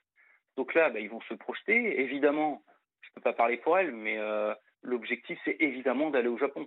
Alors évidemment, vous, avez raison, qu'on on parlait du système judiciaire, ça, sera, ça, va être extrêmement difficile sur place, puisqu'il n'y a pas forcément de cadre légal. Mais bon, déjà, il y, a des accords de coopération, donc il va falloir que la police locale euh, coopère. Donc, quand le juge ira sur place, eh ben, par exemple, elle peut très bien demander à ce qu'il y ait une expertise qui soit faite dans la chambre euh, où Tiffen, euh, où a été et où, le, les, où les traces ont été apparues, oui. par exemple. Oui. Qui seront enfin, oui, cet examen sera encore enfin fait de manière sérieuse. cinq ans après, bon, souhaitons que Souhaitons que tout ça n'ait pas été euh, lessivé euh, minutieusement, vous voyez, parce que euh, au final, lorsqu'on étudie cette affaire comme ça, de manière un peu cartésienne, je, sais que c'est votre, hypothèse, hein, Damien, il, s'est passé quelque chose dans cet hôtel. Oui, moi on en est persuadé, et surtout vous avez raison, vous l'avez dit, c'est que l'hôtelier a un comportement très étrange, enfin la famille même de, l'hôtelier, euh, lui explique que Tiffany est partie avant 10h, alors que grâce au téléphone, on voit qu'elle est à 11h40. Je me rappelle tous les deux, vous aviez parlé, euh, vous aviez eu cet instinct, et c'est vrai que maintenant, vous avez traité beaucoup d'affaires aussi. Donc vous avez aussi l'habitude maintenant, comme vous l'aviez quand des affaires de disparus ou même d'enquête. Vous aviez dit quelque chose dont on a parlé à notre avocat et qui nous a aussi interpellé. Vous avez dit, mais c'est étonnant que Tiffany soit partie habillée comme ça au petit déjeuner. Ben oui. Parce qu'elle était habillée. Et vous avez raison, il y a quelque chose qui n'est pas clair. Il y a vraiment un truc vraiment qui n'est pas clair. À mon avis, elle est retournée dans sa chambre. Euh, bon, de toute façon, déjà, le téléphone l'indique. Mais et le téléphone l'indique. Le téléphone indique qu'elle n'a pas bougé de cet hôtel. Donc, euh, euh, c'est ça qui est rageant. je, vous savez que je vous aime beaucoup, vous, votre mère, votre, votre sœur, et, et, et, je me mets à votre place. ce qui doit être totalement rageant, c'est d'avoir tout un, un, un faisceau d'indices qui nous oriente euh, sur cet hôtel euh, qui est sûrement la scène euh, du crime et que rien n'a été fait. Alors, peut-être y a-t-il des oreilles qui traînent sur, cette, sur ce soir et qui écoutent Europe 1 de l'ambassade du Japon à Paris, mais pourquoi aujourd'hui tout n'a pas été fait pour retrouver qui a fait du mal à Tiffen dans cet hôtel? En tout cas qu'on vous prouve le contraire, parce que c'est un, véritable supplice que vous vivez aujourd'hui et depuis cinq ans, euh, parce que les choses, rien n'a été fait, rien n'a été fait. Et euh, les, Japonais, euh, bah, c'est un autre monde, hein, ce, pays. Je peux vous dire, de toute façon, je n'y mettrai jamais les pieds, moi, depuis l'histoire qui est arrivée avec à, votre fille, à votre sœur, pardon, je n'y mettrai jamais les pieds. Ce pays me fait peur. Parce que finalement, on n'est pas protégé là-bas. Il peut nous arriver n'importe quoi. Et si euh, on est agressé et que euh, ça n'est pas euh, pris en flagrant délit, il peut, il, peut nous arriver n'importe quoi dans ce pays. On est d'accord, Damien Ah non, mais vous avez raison, tout à fait. D'ailleurs, je ne vais pas rentrer en détail, mais depuis la disparition de Tiffen, à Nico, hein, dans les environs, on a eu des enquêteurs qui ont travaillé, nous on y est retourné plusieurs fois, mais il y a des enquêteurs qui ont fait des recherches. Il y a eu énormément de corps démembrés et découverts. il y a des touristes qui ont failli se faire kidnapper tout près de l'hôtel de Tiffen en novembre 2020. Enfin, en fait, il y a énormément de, de choses qui ont été découvertes. Et puis surtout, nous, on ne s'est pas arrêté là. On a continué nos actions. Et dernièrement, on a réussi à faire une demande auprès de l'ONU pour qu'il y ait un dossier. Alors, c'est le comité des disparus, c'est au sein de l'ONU, qui ont fait une demande au Japon en disant Mais vous devez euh, identifier les suspects, vous devez faire une enquête. Donc, c'est terrible parce que euh, on se bat comme des fous, mais en même temps, la bonne nouvelle, c'est que maintenant, on a un pôle qui va enquêter, on a l'ONU qui, euh, qui, qui a fait une demande, l'Élysée est prêt à intervenir. Donc, L'Élysée, lui, plutôt, le canal diplomatique est en place, plus précisément. C'est que les séparations des pouvoirs, le juge, lui, va faire son enquête, évidemment, mmh. euh, sans intervention de l'Élysée, mais le canal diplomatique est en place, ce qui fait que, on peut imaginer qu'un juge peut se déplacer, enfin, vraiment, tout est en place. Alors oui, c'est terrible, parce que cinq ans, on se dit, mais c'est pas possible, cinq ans, après, c'est terrible parce que c'est tout le, drame des disparitions à l'étranger. C'est que vous êtes obligé bah, de, avec la non-ingérence dans les affaires de, des États, autres, vous êtes obligé de faire avec des systèmes judiciaires très différents. Mais euh, nous, plutôt, ce qui nous a chagriné, c'est que la France euh, a été, euh, enfin plutôt la, notamment la juge à Poitiers à ce moment-là, a été très lente et tout a traîné, alors qu'on aurait pu, finalement, la France aurait pu être meilleure plus rapidement mhm. par l'instruction. Mhm. C'est surtout ça notre drame. Parce que le Japon, il fonctionne comme ça et c'est surtout un drame pour les Japonais eux-mêmes, hein, qui, quand on est disparu, n'ont pas de recherche. Euh, enfin, c'est terrible. Quoi. Hein. Mm. Je sais que en septembre 2020, vous avez fait appel à, à l'enquêteur Jean-François Abgral. Euh, il, s'est rendu au Japon? Il n'a pas été au Japon. Alors, il y a eu le Covid. Après, en plus, après, ça a été un peu laborieux parce que, alors, il a fait un travail très important puisqu'il a fait justement, il a participé à ce travail dont je, dont je vous parlais avant, c'est-à-dire d'être capable de faire une analyse de ce qui se passait à Nico sur les corps retrouvés, et notamment tout ce qui est enquête. Donc, il a pu confirmer, lui, qu'il y avait énormément de faits divers. Après, le gros problème qu'on a au Japon, c'est que euh, le comportement des gens est très différent. Euh, donc l'idéal, on a vu que c'était d'avoir, et on en a, c'est d'avoir des enquêteurs japonais pour vraiment réussir à percer. Euh, parce qu'en plus, on les appelle un peu les poker face, pas dire les japonais. Percer les mystères, en rien. Ouais, ouais c'est ça. Hein. Vraiment. Donc euh, il faut des gens qui soient eux-mêmes habitués à ce type de, de, de, manière de procéder pour les, bah, pour les, pour les démasquer. Voilà. Mhm. Donc, et, et, vous, donc vous avez, vous avez fait appel à ce type d'enquêteurs? Exactement. Et quel On est, a des enquêteurs. Quel est leur retour? Quel est leur euh, Est-ce que est-ce qu'ils vous ont avancé euh, des hypothèses, Damien? Alors même même pourtant, ce sont des enquêteurs, hein, mais même au Japon, il y a énormément de précautions. Il pourtant, on se dit, c'est des enquêteurs privés, peut-être qu'ils vont un petit peu ne pas hésiter à enfoncer un peu les portes. Ils sont un peu payés pour ça, en plus. Hein. Oui, en plus. Bon, donc c'est quand même pénible, mais c'est vrai que pour l'instant, l'enquêteur à qui on a demandé de, de peut-être de regarder un peu le climat, en tout cas de ce qui se passait autour de l'hôtel, lui trouve qu'effectivement euh, les comportements sont étranges. Hmm. Les comportements de, l'hôtelier et sa famille sont plutôt étranges. Après, le problème, c'est qu'il ne nous a pas ramené d'éléments euh, concrets pour qu'on puisse les, les, les, verser à la procédure. Donc là, l'objectif, c'est de continuer, c'est pour ça que moi j'ai déjà été six fois et que je prévois d'y retourner encore, c'est de continuer à trouver des éléments. Après, comme il y a d'autres faits divers énormément à Nico, on dit que peut-être que Tiffen, si elle est sortie de l'hôtel, ce qui paraît peu probable, mais ce qui peut être arrivé, peut-être qu'elle a été après agressée dans les environs. Et là, il y a deux d'autres suspects qui, eux, n'ont pas été euh, interrogés. Donc euh, c'est vrai que là, l'objectif, c'est de cerner, enfin d'essayer de d'avoir un maximum d'éléments sur ces profils-là que, que, la justice française puisse être un petit peu aidée dans, dans ces actes. En tout cas, je pense souvent à vous, Damien, à votre maman hein, que j'avais rencontrée, à votre sœur qui est une consoeur, hein, qui est journaliste. Je pense souvent à vous trois et à, cette, euh, ce manque que vous vivez euh, chaque minute, chaque seconde, euh, et ce manque qui est cauchemardesque puisqu'il est, il est démultiplié par, par l'attitude du Japon et par toutes ces questions sans réponse. C'est, euh, on sait que, que, le fait de vivre une, disparition, euh, mais voyez-vous, j'ai beaucoup pensé à vous lors de la disparition du petit là qui, qui, qui a disparu euh, cet été là dans, dans, dans, les Pyrénées, je crois, ou dans les Alpes. Oui, le petit Émile. Oui. Mm. Mm. La différence entre la France qui déploie autant de moyens qu'elle le peut lors d'une disparition, alors la disparition d'un enfant, bien évidemment. Et là, je pensais à vous, je me disais, mais si le, tiers de ça avait été déclenché immédiatement pour Tiffen, on, aurait eu des réponses. On aurait des réponses. Or, le Japon est un, est un drôle de pays. Euh, je le répète. En tout cas, ne manquez pas de nous tenir au courant, Damien. Vous savez que euh, ici, euh, on relaie votre parole et puis on continuera à ne pas oublier Tiffen, car c'est ça, en fait, le, combat, c'est de ne pas oublier Tiffen, parce qu'on a fait du mal à une jeune femme française amoureuse de l'Asie, amoureuse de ce pays, du Japon, amoureuse de l'Inde, une, une, jeune femme pleine, pleine de vie et qui a croisé le chemin sans doute d'un criminel et, et, tout ça ne peut pas rester sans réponse et euh, surtout sans condamnation. Euh, donc euh, j'en implore encore une fois à l'ambassadeur de, de, du Japon ici à Paris et à ses équipes de bouger et de faire en sorte que la juge du pôle Cold Case puisse euh, faire son travail dans les meilleures conditions. Et euh, j'espère pour vous que vous aurez des réponses, Damien. Un grand, grand merci, Olivier, pour votre soutien et bah, pour votre humanité. Je vous en prie. Merci infiniment. Courage à vous et puis à bientôt, Damien. Merci, Olivier. Au revoir. Bonne soirée. Au revoir. Au revoir. Nous accueillons Béatrice maintenant sur Europe 1. Bonsoir, Béatrice. Bonsoir, Olivier. Bonsoir.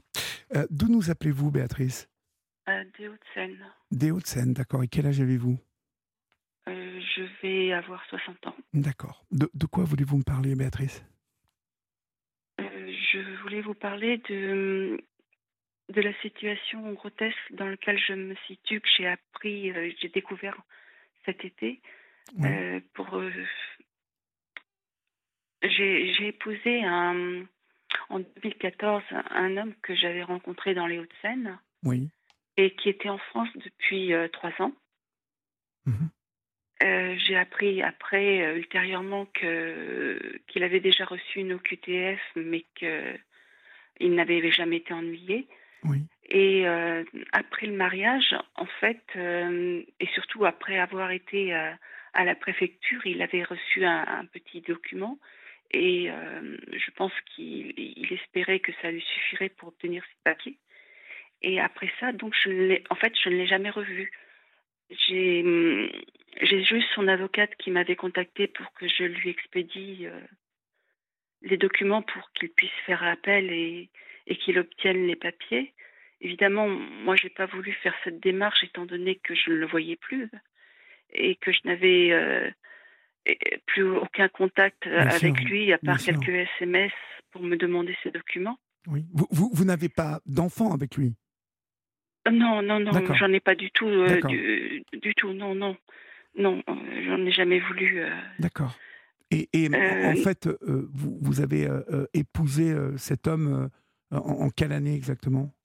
En 2014. En 2014, d'accord. Voilà, en septembre 2014, très exactement. Mais c'était une vraie histoire d'amour pour vous, en fait ce, Pour moi, pour, lui, forcément, j'ai quelques doutes, même de sérieux doutes. Oui, oui, oui. vu la rapidité avec laquelle ça s'est dégradé, et euh, je peux forcément que que conjecturer que ce n'était pas c'était pas son intérêt de faire sa vie avec moi. Que la seule chose qui l'intéressait c'était d'obtenir des papiers à travers ce mariage en fait. De, quelle nationalité est-il? Euh, il est turc. D'accord. Il est turc. Et euh, et donc moi juste après ça j'ai contacté une avocate euh, pour qu'elle fasse les démarches nécessaires pour obtenir l'annulation de ce mariage. Oui. Euh, bah, la première, donc cette première avocate n'a même pas fait la demande. Euh, j'ai donc recontacté un autre avocat qui, à l'époque, j'étais en province. Je, enfin, je l'ai rencontré dans les Hauts-de-Seine, mais j'étais repartie vivre en province. Et donc, cet avocat ne savait pas que la demande devait se faire euh, à l'endroit où vit finalement la personne euh, qui doit être interrogée. Donc il s'est trompé de, ville. Euh, après, il n'a pas présenté les bons documents. Ensuite, il s'est trompé de chambre. Enfin, au bout de quatre années, forcément, ça n'a abouti absolument à rien. J'avais pourtant écrit moi au procureur et j'ai reçu un document d'ailleurs qui indiquait bien que je rentrais dans le cadre, étant donné que c'était évident qu'il n'avait pas fait ça de son, son, intérêt était vicié par rapport à moi, quoi, en fait.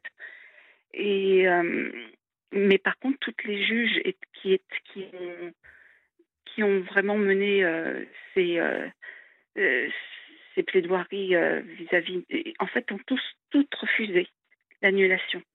Et pourquoi au, quel, Pour quel motif? Ben, je veux dire, bon, il y a eu, c'est vrai, au départ, la, la, mauvaise ville, ensuite la mauvaise chambre, mais je pense que étant donné que je n'aurais quand même pas dû le rencontrer, puisque finalement, euh, contrairement à, beaucoup d'autres personnes qui ont été les chercher dans d'autres pays ou qui les ont rencontrés sur Internet, moi c'est pas c'est pas mon histoire quoi au départ. Oui, oui. Euh, non non c'est pas je l'ai vraiment rencontré. Oui, c'est une histoire d'amour, vous enfin en tout cas une vraie rencontre. Oui, et puis surtout je l'ai rencontré de, de visu. C'était euh, il construisait une maison qui était à côté de celle que que j'avais. Euh, je l'ai rencontré, c'était. Euh, voilà, ça ne s'est jamais passé par Internet. D'ailleurs, à l'époque, je n'avais même pas Internet. Donc, mmh mmh donc c'était pas. C'était pas comme ça. Vous l'épousez, vous l'épousez donc il y a sa famille, il y a la vôtre. Euh, c'est un. Non, ben déjà je j'ai pas. Enfin, moi j'ai coupé les ponts avec ma famille très jeune. Donc, donc du coup, lorsque vous l'épousez, euh, c'est sur sa demande à lui. Il veut, il veut vous épouser. Bien sûr. Bien sûr, c'est lui qui a fait la demande, puisque moi, j'ai jamais voulu, je voulais vraiment pas me marier. Je l'ai fait juste parce que je voulais pas vivre dans le, dans cette situation complexe qui aurait, euh, qui nous compliquerait la vie euh, plus tard, quoi, en fait.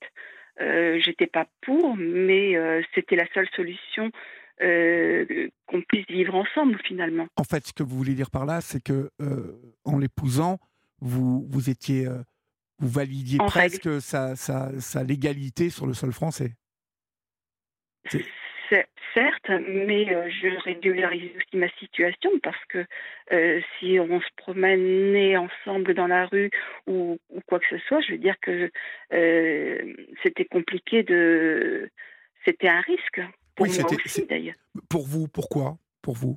Bah, D'être en compagnie d'un sans-papier, euh, c'était compliqué. Hein.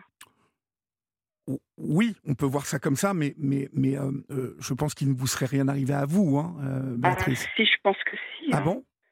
Oh, Bien sûr. Qu'est-ce que vous pouviez risquer Complicité? Bah, Pardon? Une complicité quelconque, vous voulez dire? Oh, Je pense, oui. Hein. Je, pense, oui, bien sûr. Mmh C'est pas si je, voilà, j'aurais pas pu. Euh, c'était. Moi, je pense que c'était prendre un risque de le d'être en, sa compagnie euh, illégalement comme ça. Oui, oui. Bon, en tout cas, de toute façon, c'est fait. Mais malheureusement, tout à fait. Euh, malheureusement pour vous aujourd'hui, c'est vrai que c'est un tracas. Mais bon, j'ai envie de vous dire. là, pour le coup, le, le, le, problème, c'est même plus que ce soit un tracas dans le sens où c'est vrai que c'est compliqué pour les papiers parce que euh, je ne peux pas donner ma situation familiale parce que euh, il, faudrait que je puisse prouver après si on me demande des documents de sa part, je ne peux pas les fournir. Puisque je euh, même si il est reparti lui-même en Turquie à l'époque, aujourd'hui, je ne suis pas convaincue de l'endroit où il se situe. Il est rentré en Turquie? Euh, à l'époque de lui-même, oui, bien sûr, oui. Mmh oui. Mais euh, moi, j'ai donc appris cet été, euh, parce que je, je, me doutais un peu de ce qui pouvait se produire. Et quand je suis allée au consulat de Turquie, j'ai appris donc que lui, par contre, est divorcé en Turquie. D'accord. Qu'est-ce qui, qu'est-ce qui peut vous arriver aujourd'hui, Béatrice, finalement, en restant dans cette situation? Euh, en fait, la seule chose qui peut m'arriver, c'est que bon, je suis obligée de tout liquider, tout ce que j'ai ici, parce que euh, déjà pour l'héritage, hein, si jamais il y a, euh, enfin voilà, quand il va m'arriver quelque chose, et et puis, quand j'ai été donc au consulat de Turquie, j'ai vu, le vice-consul, et d'ailleurs même lui-même m'a dit qu'il comprenait pas tellement cette situation, et qu'il m'a dit qu'effectivement j'y ai pensé, que la, chose la plus simple pour moi, c'est de demander la nationalité turque.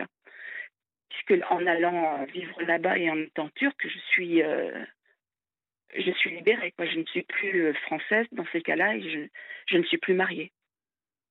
Ah, il y a quelque chose qui m'échappe, je ne comprends pas. En fait, euh, en demandant la, nationalité turque, euh, vous allez là-bas. Mais, mais qu'est-ce qui fait que vous n'êtes plus marié euh, puisque vous êtes... Parce que sur le territoire turc, il est divorcé. Ah oui, d'accord. C'est-à-dire que de, de, la même personne, en France, nous sommes mariés, en Turquie, nous sommes divorcés. D'accord. Vous êtes donc marié en France, oui, d'accord. Euh, mais alors, euh, je vous repose la même question. Qu'est-ce qui vous embête dans le fait d'être marié en, en à, moins que vous vouliez vous remarier Non, non. Bon. Qu'est-ce que cette situation pourrait vous, vous apporter comme, comme préjudice ici en France À partir du moment où lui, en plus, est reparti en Turquie? Je ne sais pas où il est actuellement. Moi, je... Ah, vous ne savez pas s'il est en Turquie en ce moment? Il est peut-être. Ah, à l'époque, il est reparti. Maintenant, euh, j'ai envie de dire que l'adresse qu'il a donnée euh, est celle de ses parents. Donc, euh, c'est à part d'aller sur place et d'aller voir, il peut être n'importe où, quoi. J'ai envie de mmh dire. Mmh mmh mais la question n'est pas là. C'est que je, je, ne peux pas faire confiance à un pays qui qui, qui, me traite de cette sorte. Quoi. Je veux dire, c'est pas comme.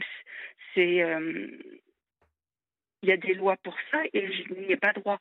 Euh, j'ai déjà pas eu droit au, au, droit minimal qui était euh, invoqué pour un enfant. Je, je trouve que au fur et à mesure, ça, ça rajoute à, au, à ce qui s'est passé, quoi, en fait. Oui. Bon, à moi, vous êtes marié sous quel régime en fait? Euh, La séparation de biens. D'accord. Donc, j'ai euh, raison quand je vous dis que, que cette situation, elle ne peut pas euh, vous, vous apporter. elle, me elle, me complique la vie, c'est-à-dire que moi, si je fais des papiers, je, ne peux pas, je ne peux pas marquer marié parce que si je marque marié, on va me demander des documents de, donc de cet homme-là que je ne pourrais pas fournir puisque euh, sur le territoire turc, je ne peux pas les demander puisque je suis là-bas divorcée. Oui, d'accord. Et que si on me demande, par exemple, euh, dans des déclarations combien il gagne, ce qu'il fait, je suis incapable de répondre à ces questions. Et ça complique énormément euh, ce genre de choses. Donc, si vous voulez, je suis obligée d'éviter ces, questions. Je suis obligée de voilà, de, presque, j'ai envie de dire, de tricher, dans le sens où je suis, euh, euh, je suis en irrégularité dans ce pays, quoi, en fait. D'accord. Oui, oui. Et aujourd'hui, il n'y a que la France, euh, donc, qui puisse. Il n'y a, pas un délai maintenant aujourd'hui de prescription parce que j'ai déjà eu ce cas-là à deux reprises sur cette libre antenne, et il me semblait qu'on m'avait parlé d'une sorte de délai de prescription euh, c'est-à-dire, euh, euh, les deux témoignages que j'avais eus ressemblaient aux vôtres. C'était celui de deux femmes qui avaient épousé des gens qui n'avaient pas leur papier en France et qui étaient partis dans la nature qui ne souhaitaient pas divorcer et qui avaient pris un ou une avocate qui leur avait dit que, bah, passé un certain délai, le divorce était prononcé. Est-ce que vous avez entendu parler de ça? Oui, 7 ans normalement. C'est 7 ans oh, oh. Mais j'ai déjà dépassé ce stade-là. Là, je vais être à 8 années cette année. Hein. Oui. Mais euh, la, la, question n'est pas n'est plus là. C'est que, euh, étant donné le, j'ai quand même eu quatre avocats et qui n'ont pas fait le nécessaire, qui ont commis des erreurs multiples les uns et les autres. Mhm. Donc, si vous voulez, je ne vais pas reprendre un avocat euh, étant donné que les quatre auraient dû, sur au moins les quatre, il aurait dû y en avoir un qui aurait pas dû faire ce travail correctement et aucun ne l'a fait. Ouais. Ça fait beaucoup d'avocats qui font pas leur boulot. Hein. Aussi, J'en veux beaucoup aussi à ce pays, puis finalement, euh, je n'aurais pas dû le rencontrer. Quoi. Je veux dire, bon, c'est pas. Comment ça? quand même. Comment ça? Bah, comme je vous ai dit, il avait déjà reçu une OQTF, donc je n'aurais pas dû le rencontrer. Oui, mais euh, vous, vous, vous, vous n'êtes pas sans ignorer, Béatrice, du nombre de euh, personnes qui sont en France, qui ont, qui ont des, des OQTF et qui restent vivre en France? Non, alors à l'époque, franchement, ce, genre de, de préoccupation était bien loin de mes priorités. Ah, mais bien sûr, je ne vous dis pas que c'est de votre faute, ou que, euh, mais la situation, il y a, il a 6, 7 ans, 8 ans, elle était la même qu'aujourd'hui. Euh, c'est-à-dire qu'aujourd'hui, une personne reçoit euh, une interdiction de rester sur le territoire et une obligation de quitter le territoire. C'est juste un bout de papier, et je ne sais pas si vous êtes au courant, que ensuite, une fois ce bout de papier envoyé, il n'y a aucune intervention de qui que ce soit auprès de cette personne. Cela veut dire oui, que c'est ce qu'il m'a dit puisqu'il m'avait dit qu'il euh, n'avait pas été ennuyé, il n'avait pas déménagé ni Voilà, mais bien sûr, c'est l'auberge espagnole, euh, la France. Euh, vous voyez, c'est c'est, ce qu'un ami ministère de la Justice m'expliquait l'autre jour. Je ne le savais pas. Voilà, tous ces, toutes ces OQTF envoyés ne servent mhm. à rien. Tout à fait. Et lorsque, lorsque la police contrôle une personne qui euh, est sous cette mesure, tenez-vous bien, le Maroc, l'Algérie ou la Turquie vous disent mais non, non, non, nous on veut pas de ce monsieur, euh, rien ne prouve qu'il soit, euh, comme il dit, marocain, patati patata. Mhm. Voilà. Mhm. À bon entendeur, voilà. En l'occurrence, vu la manière dont ça s'est passé, étant donné qu'il était déjà sur le territoire, que je n'ai pas fait le nécessaire pour qu'il obtienne ses papiers puisqu'il n'était pas correct, que euh, je rentrais dans le cadre de l'annulation. Je pense que euh, voilà, je, ne peux pas. Euh, pour moi, si vous voulez, quoi qu'il advienne, je, suis en train de mettre tout en vraiment de régler toutes mes affaires en France. Je ne peux pas rester dans un pays qui se comporte de cette sorte-là. Moi, je comprends. Je comprends. Vous, vous estimez en fait que votre pays, alors que vous êtes française, ne vous aide en aucun, en aucun point. En fait, c'est euh, même pas de l'aide. Là, en l'occurrence, c'est simplement de respecter mes droits. Oui, bah, c'est ce que je veux dire. Je veux dire que vous demandez que vos droits soient respectés et personne ne bouge. Non, c'est ça. Au contraire, même on, m'a reproché une fois que qu'il n'ait pas eu ses papiers. Ah, c'est à vous qu'on a reproché ça? Oui, oui, on m'a ah reproché. En gros, euh, j'aurais tout fait pour qu'il les ait. Je pense que de toute manière, on aurait fait le contraire. On m'aurait dit oui, mais vous aviez qu'à pas faire, puisque de toute façon, il ne venait plus. Mais euh, étant donné que là, euh, je, n'ai pas fait le nécessaire, on me reproche effectivement de ne pas l'avoir fait. Alors, vous mettez toutes vos affaires en, ordre et vous allez, vous allez demander la nationalité turque? Je, disons qu'en tout cas, ça fait partie des pays dans lesquels éventuellement je peux, je suis susceptible d'aller vivre. oui. oui. bien sûr. Ce qui m'importe maintenant, euh, c'est un pays qui va euh, être correct vis-à-vis de moi. la France ne l'a jamais été à mon encontre. Euh, j'ai quand même arrêté l'école à 13 ans et demi. ma mère m'a enfermée à la maison. Euh, les gendarmes, le, juge, les proviseurs, tout le monde était au courant. Personne n'a rien fait. Alors que je, vraiment, euh, à l'époque, nous vivions dans, dans une maison qui n'avait ni eau, ni électricité, ni évacuation d'eau. Je n'avais pas de quoi manger.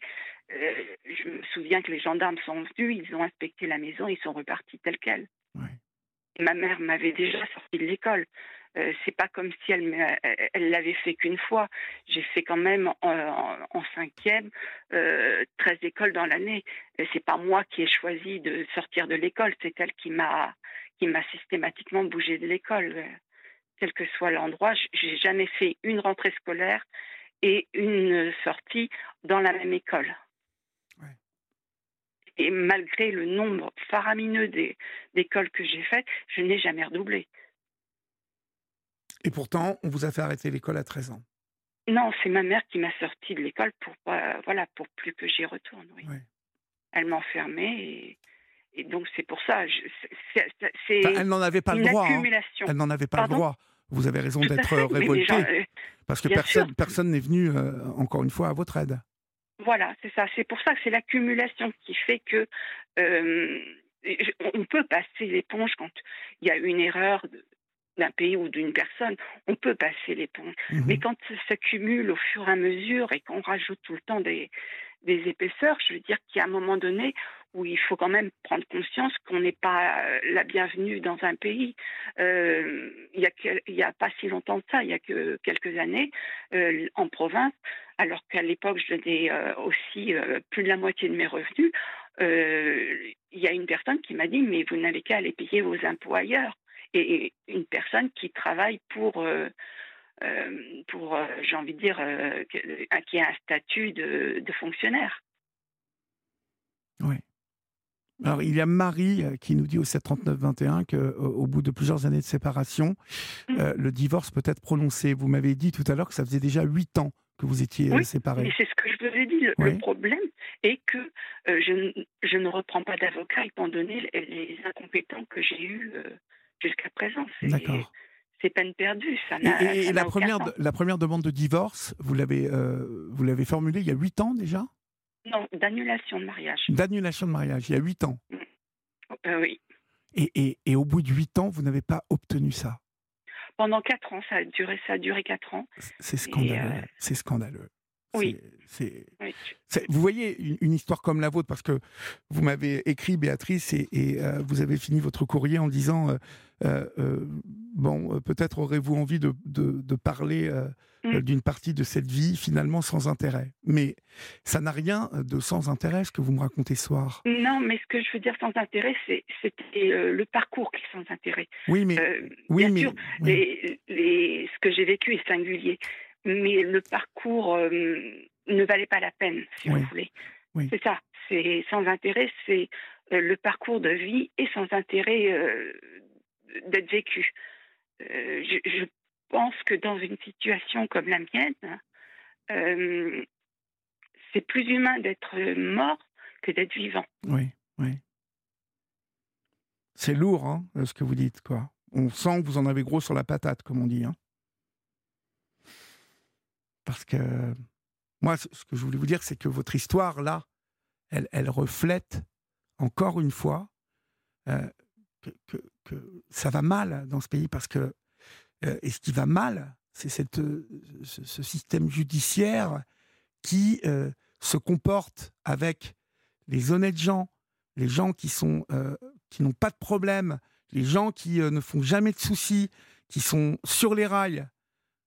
Ben, Ceux-là, en fait, finalement, on s'en fout, quoi. On s'en fout. En fait, je crois, je crois que c'est pire que le fait de s'en moquer c'est euh, comme si plutôt euh, une certaine catégorie de personnes étaient des indésirables et que on était prêt à en faire des coupables euh, de manière à, éliminer cette partie de, de la population. Oui, c'est sûr que dans votre histoire vient s'ajouter oui. de manière sous-jacente. Hein, tu as épousé un Turc. Tu as épousé un Turc, hein, donc bon. Oui. Hein ne te plains pas. voilà, euh, c'est ça. C'est, c'est un peu ça. C'est, ça fait partie de, de, de ça. C'est, mais euh, c'est pour ça que j'ai écrit un manuscrit que, qui est sur Internet et que j'ai commencé à, mettre des documents aussi sur, euh, sur une page Facebook pour que qu'au moins une fois parti, il y ait des traces de, euh, de ce passage, en fait. Je, je, pense que si j'avais pas écouté votre émission, euh, j'ai bien conscience que quand même euh, c'est très singulier ce qui m'est arrivé. Mais je, je, crois que malgré tout, on ne peut pas s'imaginer avant d'être broyé que qu'on est quand même finalement assez nombreux avoir des, des soucis ou dans le sens où on n'est pas respecté par. Euh, en fait, j'ai toujours eu la sensation euh, de ne pas être française. Euh, ah oui, ouais. Ben oui, parce que comme je, je l'ai raconté, je je suis arrivée à Paris sans papier, sans argent. Et j'ai toujours vécu dans la crainte de me faire évidemment arrêter parce que je n'avais pas, je, ne pouvais pas fournir quoi que ce soit. Et, étant donné que mes droits justement n'ont pas été respectés par rapport à, mes conditions de vie et d'éducation étant jeune, je me suis toujours sentie euh, rejetée. Bah, en tout cas, ne pas appartenir au système, ne pas appartenir au système. Ne pas appartenir à ce pays, en fait, tout mhm. simplement. Oui. C'est euh, je, je, je, je n'ai pas à un moment donné de ma vie euh, un souvenir qui pourrait me dire que j'ai été respectée en tant que Française, que mes droits ont été respectés. Ou aidée en tant que euh, Française. Oui, oui. Et, j'ai été étonnée. Lourd. Oui, oui, c'est grave parce que ce pays, normalement, n'est pas considéré comme un pays où euh, bon, on, est maltraité, où euh, quand, je dis des fois que je préférais être de n'importe quel autre pays, euh, on, me regarde ayant l'air de dire mais non, la, France est un beau pays. Alors oui, effectivement, si je regardais en venant d'ailleurs avec mon parcours, je dirais oui, la France est un beau pays et même peut-être que j'aurais cherché à, venir en France. Mais en l'occurrence, euh, je, me demande comment euh, tout ce que j'ai subi a pu se produire justement dans un pays comme celui-ci. Mhm. Oui, la France peut être un beau pays. Euh, ben, dans certains cas, il y, a des choses formidables hein, euh, qui se font en France. Mais, mais, mais, mais, votre parcours montre une certaine tendance, en tout cas une certaine dégradation qui, qui, bah, qui s'est accentuée. de dégradation par rapport à moi. Pour moi, ça a toujours été ainsi. Oui, mais pour vous, pour vous. Mais euh, moi, je vous dis d'une manière générale, depuis, euh, depuis une quinzaine d'années, euh, beaucoup de, de, choses se délitent, se, dégradent. L'hôpital, l'école, la justice. il y a, il y a l'effet ensuite hein, du caillou qui tombe dans l'eau, c'est le problème. Et puis d'un seul coup, qui fait des vagues et des vagues et des vagues et qui, qui finit par toucher quelqu'un comme vous qui, malheureusement, en plus, n'a jamais eu jamais eu euh, euh, la moindre aide de la part de, de bah, d'administration euh, qui, qui aurait, non, non, j'ai jamais rien reçu et je n'ai jamais rien eu de, mmh de ce pays. Non, ça là-dessus, non. J'ai tout fait pour ne pas être assistée. j'ai et c'est presque un grand regret pour moi. Mmh je dois reconnaître que je, disons que si j'avais su, je ne me serais pas donné toute cette peine. Je, je pense que ça n'en vaut pas la peine de, de se donner tout ce mal. Mmh, mmh. En tout cas, d'être dans les clous, d'être dans les clous et de respecter euh, les règles, la loi. En tout cas, Béatrice, je vous souhaite euh, vraiment euh, plein de courage. J'espère que d'avoir évoqué tout cela sur notre antenne ce soir vous aura un peu un peu soulagé et vous aura montré qu'au moins il y a des oreilles attentives à, à, votre histoire. Et puis n'hésitez pas à, me, rappeler en parler ne soulage pas, hein, mhm. contrairement, puisque quand j'ai écrit ce livre qui, qui est sur Internet, ça ne m'a pas soulagé, je dirais même qu'au contraire, euh, pour moi, ça a été pire. Mhm. En tout cas, ne raccrochez pas et laissez euh, euh, les références de ce livre à Florian pour qu'on puisse le mettre sur notre groupe Facebook, d'accord? D'accord, très bien, je vous remercie. Je vous en prie et je vous souhaite une bonne soirée, Béatrice. Merci, bonne Au revoir. soirée à vous aussi, Olivier. Au revoir. Au revoir. Il est minuit 4 euh, sur Europe 1 et euh, si vous nous rejoignez maintenant, vous êtes sur la libre antenne et nous sommes ensemble jusqu'à 1h du matin. Chers amis, demain, demain, nous sommes vendredi et c'est le premier jour de la Coupe du Monde. Et comme vous l'a dit euh, euh, Maël Hassani, eh bien, euh, demain soir, Europe 1, bien évidemment, sera sur le premier match de l'équipe de France qui affronte les All Blacks. Et à propos de cette Coupe du Monde, à l'occasion de cette Coupe du Monde du rugby, il y a un podcast incontournable que vous devez absolument écouter. Les géants du rugby. Euh, au micro de Manon Fossal, les légendes du 15 de France confient leurs souvenirs personnels de Coupe du Monde euh, depuis la toute première Coupe organisée en Nouvelle-Zélande en 1800, 1900, 1800, ça va pas, en 1987 jusqu'à la, jusqu'à la finale perdue in extremis en 2011 triste, triste souvenir. Je crois que c'était contre l'Afrique du Sud. Je crois que j'étais en pleurs. Découvrez dès maintenant le deuxième épisode. Abdelatif Benazi, Nelson Mandela et le destin mondial 1995, un podcast européen à écouter partout, tout le temps, sur toutes les plateformes d'écoute sur europe et votre application Europe Et bien évidemment, vous pouvez retrouver le premier épisode consacré à Serge Blanco et les pionniers mondial 1987 sur toutes les plateformes d'écoute, donc europe et votre application Europe les géants du rugby.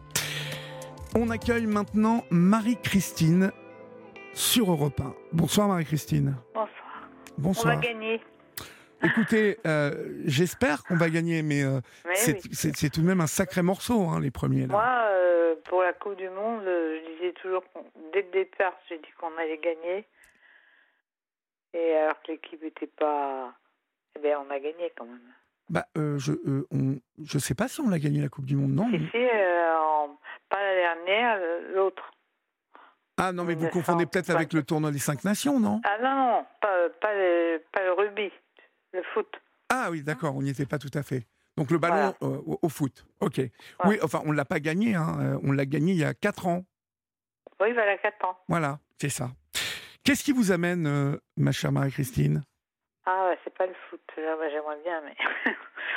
Donc, en fait, on est, on est mon mari et moi âgés on vit, euh, on vit seul. Bon, on a des enfants qui sont grands, oui. et c'est pas ça qui nous amène. Ça qui m'amène, en fait, c'est que on est, on est aidant des dents. Et mon mari a la maladie de Parkinson, en fait. Oui. Et il a été diagnostiqué euh, il y a 7 ans, ce qui fait qu'il faut un rallongement de 10 ans. Donc ça fait 17 ans qu'il l'a, en fait. Oui. Ah oui, ça fait un moment, oui. Et en fait, euh, on nous avait promis des, enfin, des tas de d'aides, etc. Ça fait trois fois qu'on fait qu'on remplit un dossier qui, qui contient 10, 10 pages de la, la MDPH et la maison médicale des. Je ne sais plus, je me rappelle plus exactement. La MDPH euh, Oui, c'est la maison médicale des handicapés. Mhm. La MDPH. Et puis on a fait la, l'APA, euh, c'est l'allocation pour, l'autonomie des personnes. Enfin bon, bref. Moi j'ai, demandé des aides à associations qui sont venues à la maison. Euh, il y en a une seule qui nous a dit bon bah écoutez vu vos revenus bon, on, on part pas en vacances rien du tout je sais pas où ils cherchent les revenus et en fait euh, euh, j'ai perdu, j'ai perdu. non, en fait. Euh, on, ne vous répond pas, en fait. Il y en a une qui, qui m'a proposé de, une femme de ménage, parce qu'on en avait une qu'on payait en CESU, c'était pas trop trop cher, mais finalement elle est partie. Et là, elle nous proposait une femme de ménage qu'on devait trouver nous-mêmes et qu'on paierait 25 euros. Moi, je lui ai dit, écoutez, on n'a pas les moyens. Hein. C'est très cher, 25 euros quand même. Bah, oui, c'est très cher, vous m'étonnez.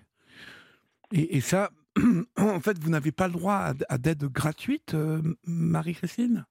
Ah non, on n'a rien, on n'a rien, on a tout essayé. Même euh, la MDPH, c'était juste, juste pour. Euh, parce que mon mari a été voir un médecin pour, pour savoir s'il avait le droit de conduire encore. Parce que maintenant, c'est obligatoire depuis l'année dernière. Et donc, euh, il a le droit de conduire encore pendant trois ans, puis dans trois ans, il reverra ce médecin. Mais on n'a pas de place handicapée, par exemple. On n'arrive pas à en avoir une. Ça, mais mais euh, pourquoi? Parce que dans votre département, il n'y a pas de place? Ben, Si, il y en a plein. Dès qu'il y a une personne handicapée dans un immeuble, ben, il y a une place handicapée. Et quand la personne part, ben, la place reste. Quoi. Si, si, il y en a plein. Moi, j'habite euh, une ville qui est très, très grande, où il y a un très grand château qui est renommé. Mais. Alors, je vous avouerai qu'on est un peu désespéré. Oui, oui. Et on est limite. On se dit quelquefois qu'on a, qu'on a envie de mourir. Oui, je. je... Alors, je ne sais pas s'il y a des auditeurs qui, qui ont des, des, des, personnes, des personnes atteintes de cette maladie et qui ont réussi, eux, à avoir des. En fait, pour avoir, euh, pour avoir euh, un petit quelque chose, il faut être atteint de 80% d'invalidité. Oui, et, donc ça n'est pas le cas de votre, de votre époux ah ben Non, parce que 80%, il faut être en fauteuil roulant, quoi. Oui, oui. Ce qui veut dire qu'il faut faire agrandir toutes les portes. Euh, le conseil départemental aide, il paraît, mais moi, j'y crois pas, pas trop, parce que on demande, on demande, les gens nous, les gens nous promettent, on remplit les dossiers, puis finalement, on n'a rien, quoi. Euh, et, vous, en fait, vous êtes, euh, vous, vous, êtes, euh, vous êtes considéré comme handicapé aussi? Ben, C'est-à-dire que moi, je, je, je, souffre beaucoup de beaucoup de choses. Et mon mari a une maladie de 100%, moi j'ai une maladie de 100% aussi. Mais ce que je comprends pas, c'est que mon mari il fait de la kiné, de l'orthophonie. Il fait de la kiné deux fois par semaine, de l'orthophonie une fois par semaine. Bon, et puis de la marche, il doit faire de la marche tous les jours, en une demi-heure pour le... Mais je trouve qu'il va beaucoup moins bien depuis quelques temps. Là. Et, quel âge avez-vous tous les deux? Ah oui, alors là, j'aime pas dire mon âge, mais bon, je vais le dire parce que c'est tellement risible. Euh, je vais avoir dans le 20, je vais avoir 80 ans. Le 20 septembre Oui. D'accord. Et lui, quel âge a-t-il? Il est, il est plus jeune de 3 ans. D'accord. Non, mais ce qui est, étonnant, c'est qu'on vous laisse comme ça parce que vous êtes dans un entre-deux, si j'ai bien compris. Complètement. Vous n'êtes pas assez malade, en fait. Non, alors bon, euh, l'assurance sociale est venue, on la rappelle, mais bon, on n'a aucune aide, quoi.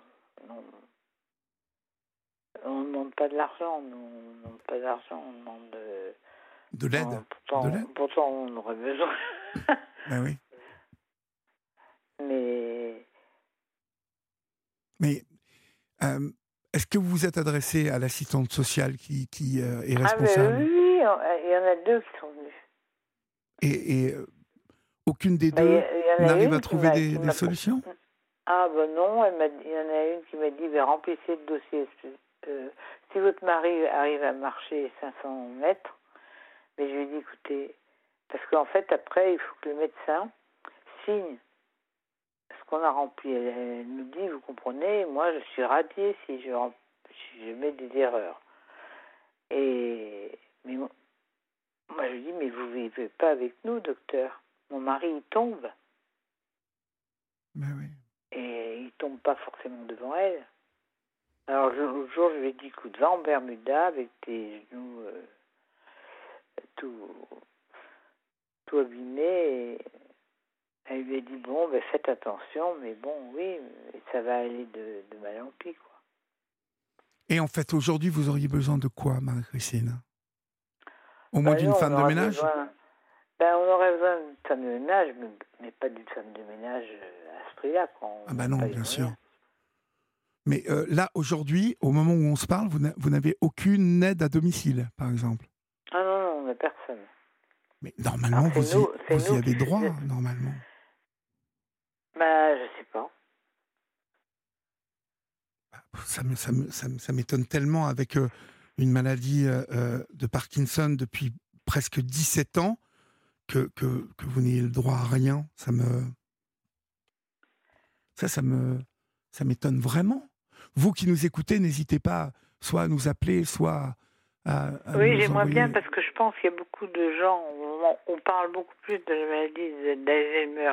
Oui, mais enfin, c'est pas loin derrière euh, Parkinson, hein, c'est. Euh, mais il y a des malades de Parkinson. Bien sûr. Non, puis euh, globalement, la communauté des, auditrices et des auditeurs de la libre antenne, il, y en a beaucoup qui sont, qui, qui, sont, qui connaissent hein, les problématiques ouais, lié, à des conditions comme, euh, de vie comme les vôtres. Donc, euh, c'est pour ça que je lance un appel, euh, si vous pouvez nous conseiller, parce que pour le ah coup... oui, moi j'aimerais bien, parce que là, je, je, vous avouerai que j'ai un moral épouvantable. Ben oui, je comprends, j'entends que vous avez... En plus, le kiné de mon mari, il a une maladie à 100%, donc normalement, pour moi, il n'y a pas de dépassement d'honoraires, une maladie à 100%. Oui. Et il fait, il fait payer 40% de, de supplément. Et alors, euh, il dit, ah ben moi, c'est comme ça, et, et, notre mutuelle, notre mutuelle, elle, ne, ne paye pas les dépassements d'honoraires. D'accord. Alors, il y a une auditrice ou un auditeur qui nous dit une assistante sociale, euh, appeler une assistante sociale pour obtenir une carte d'invalidité, d'où découlera une place handicapée au niveau de votre immeuble? L'APA. Ah, bah, oui, ah oui, au niveau de notre immeuble, mais nous, on, a une on est dans une résidence, en fait. D'accord. Où il y a 1200 logements. D'accord. Et l'APA. Bon, oui, l'APA, je la page je connais, c'est euh, l'économie pour la personne. On s'est renseigné à eux. D'accord. En fait, l'auditrice ou l'auditeur me dit que l'APA dépend du niveau de revenu. Euh, oui, mais nous, on est toujours, vous savez, dans la. Je sais pas si vous aussi, mais nous, on est toujours dans le, revenu qu'il ne faut pas. Vous voyez ce que je veux dire? Oui, ça veut dire que. Qu'on est toujours au-dessus. Au-dessus, d'accord. On est toujours au-dessus de ce qu'il faut. Mmh Là où, par exemple, on voulait des doubles vitrages, eh ben, on était au-dessus de. Et pourtant, on n'est pas, on n'est pas, n'est pas fortuné. Euh, j'ai pas l'impression. Écoutez, euh, Marie-Christine, si je reçois euh, des conseils pour vous, bien évidemment, je vous les, je vous les, je vous les transmettrai.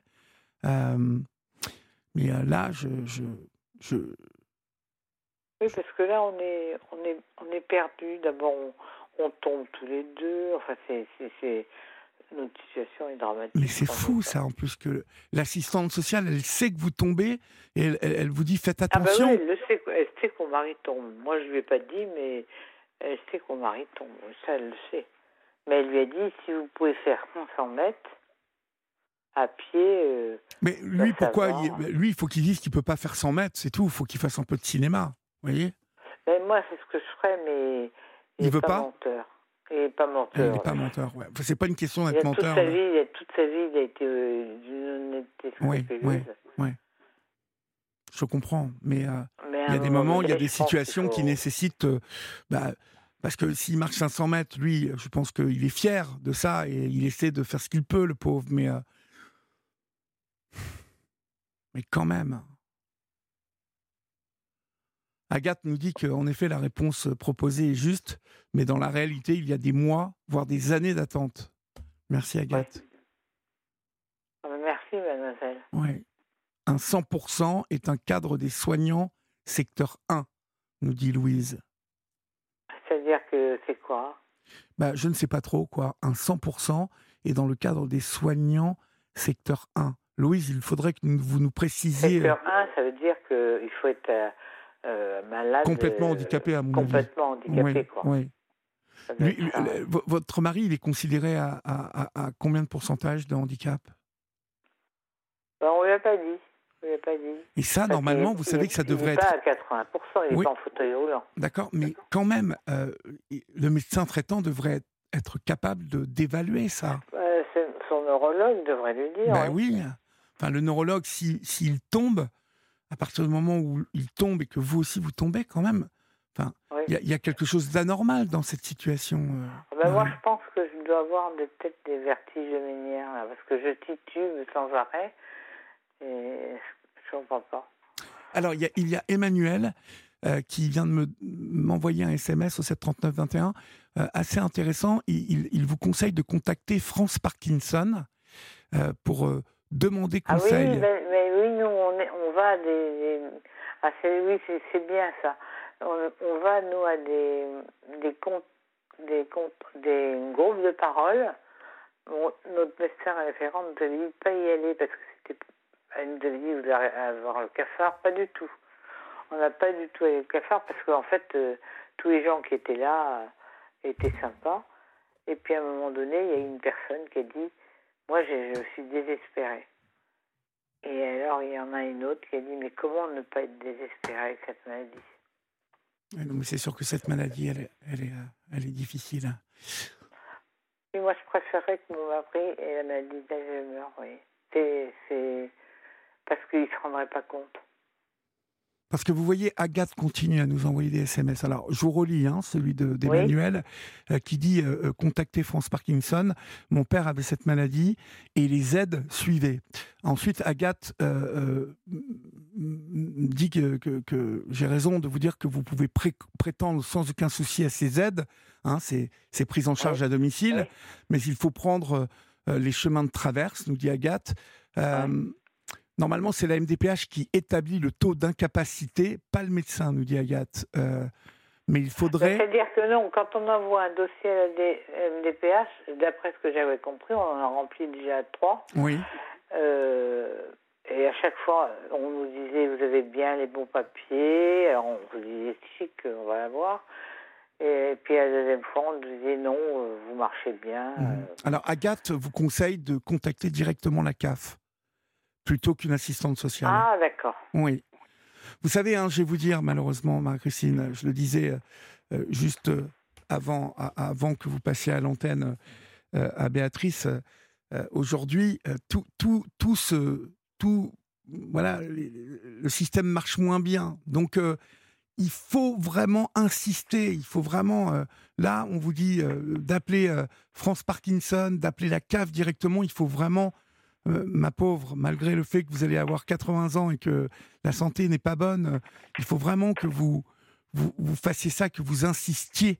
Euh, parce que. ah oui, ma santé est, désespérante, oui. Ben oui, je, je, comprends je bien. tout ce que j'ai. Ma pauvre. Alors, la CAF. La CAF, hein. France Parkinson. France Parkinson. Et vraiment. On avait été à, à la danse Parkinson aussi. À quoi? Mais bon, maintenant je peux plus. Non, non, ben. Euh, Agathe vous dit que. Il, alors oui, mais bon, elle vous dit il ne faut pas envoyer le dossier, il faut aller sur place. Euh, mais je, je, je, doute que, vu l'état de votre santé, vous et votre mari. Ah, si, si, il conduit, lui. Hein. Ah, d'accord. Donc, euh, il faudrait aller à la MDPH. C'est pour ça qu'on cherche une place handicapée. Bah, il, faut, il faut aller directement à la MDPH. porter votre dossier, nous dit Agathe. Il ne faut pas l'envoyer. Ah, d'accord faut que vous le portiez. Vous savez, souvent, ça, ça, ça tient qu'à une petite chose. oui.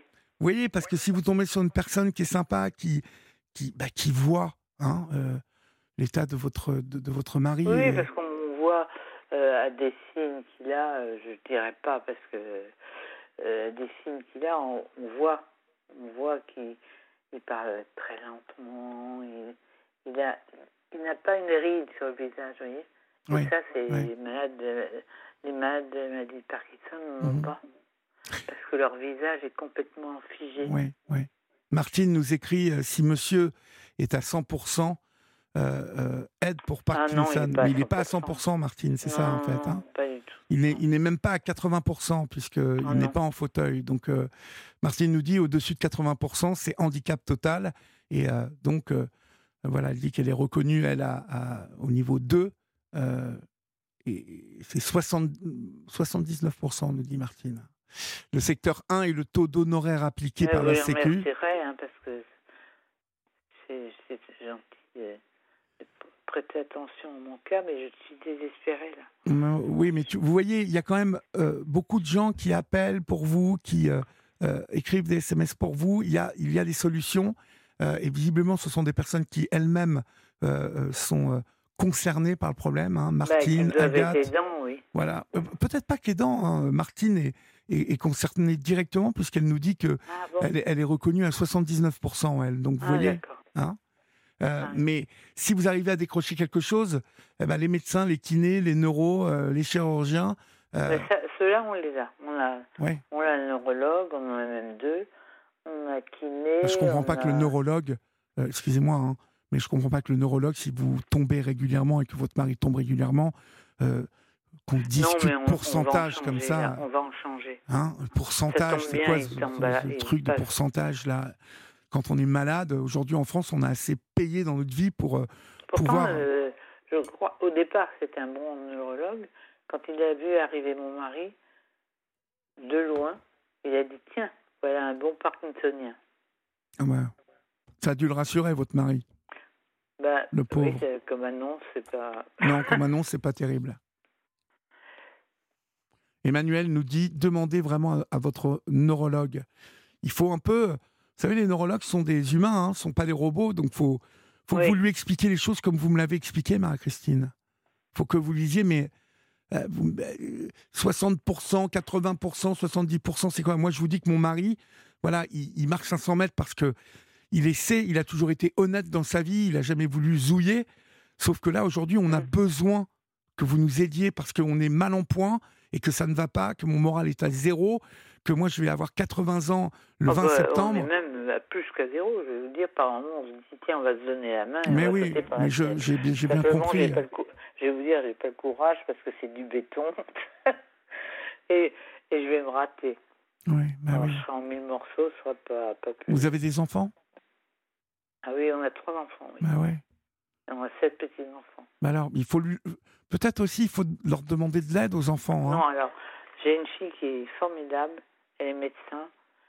Je me suis fait opérer des yeux et elle m'a accompagnée à chaque fois à Cochin. Et Cochin, le matin, je peux vous dire, c'était en plein milieu des embouteillages. Oui, C'était pas génial. Mhm.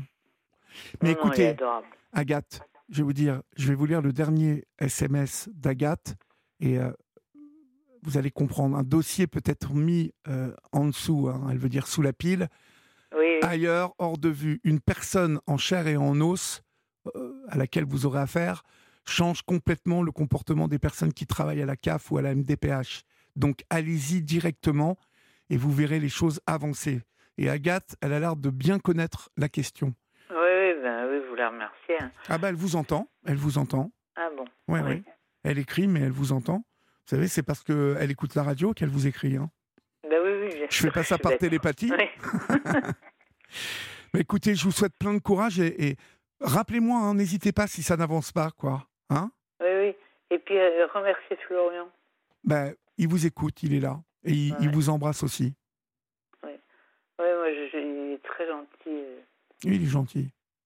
Puis là, c'est la Coupe du Monde de rugby, là, bientôt, donc il est content.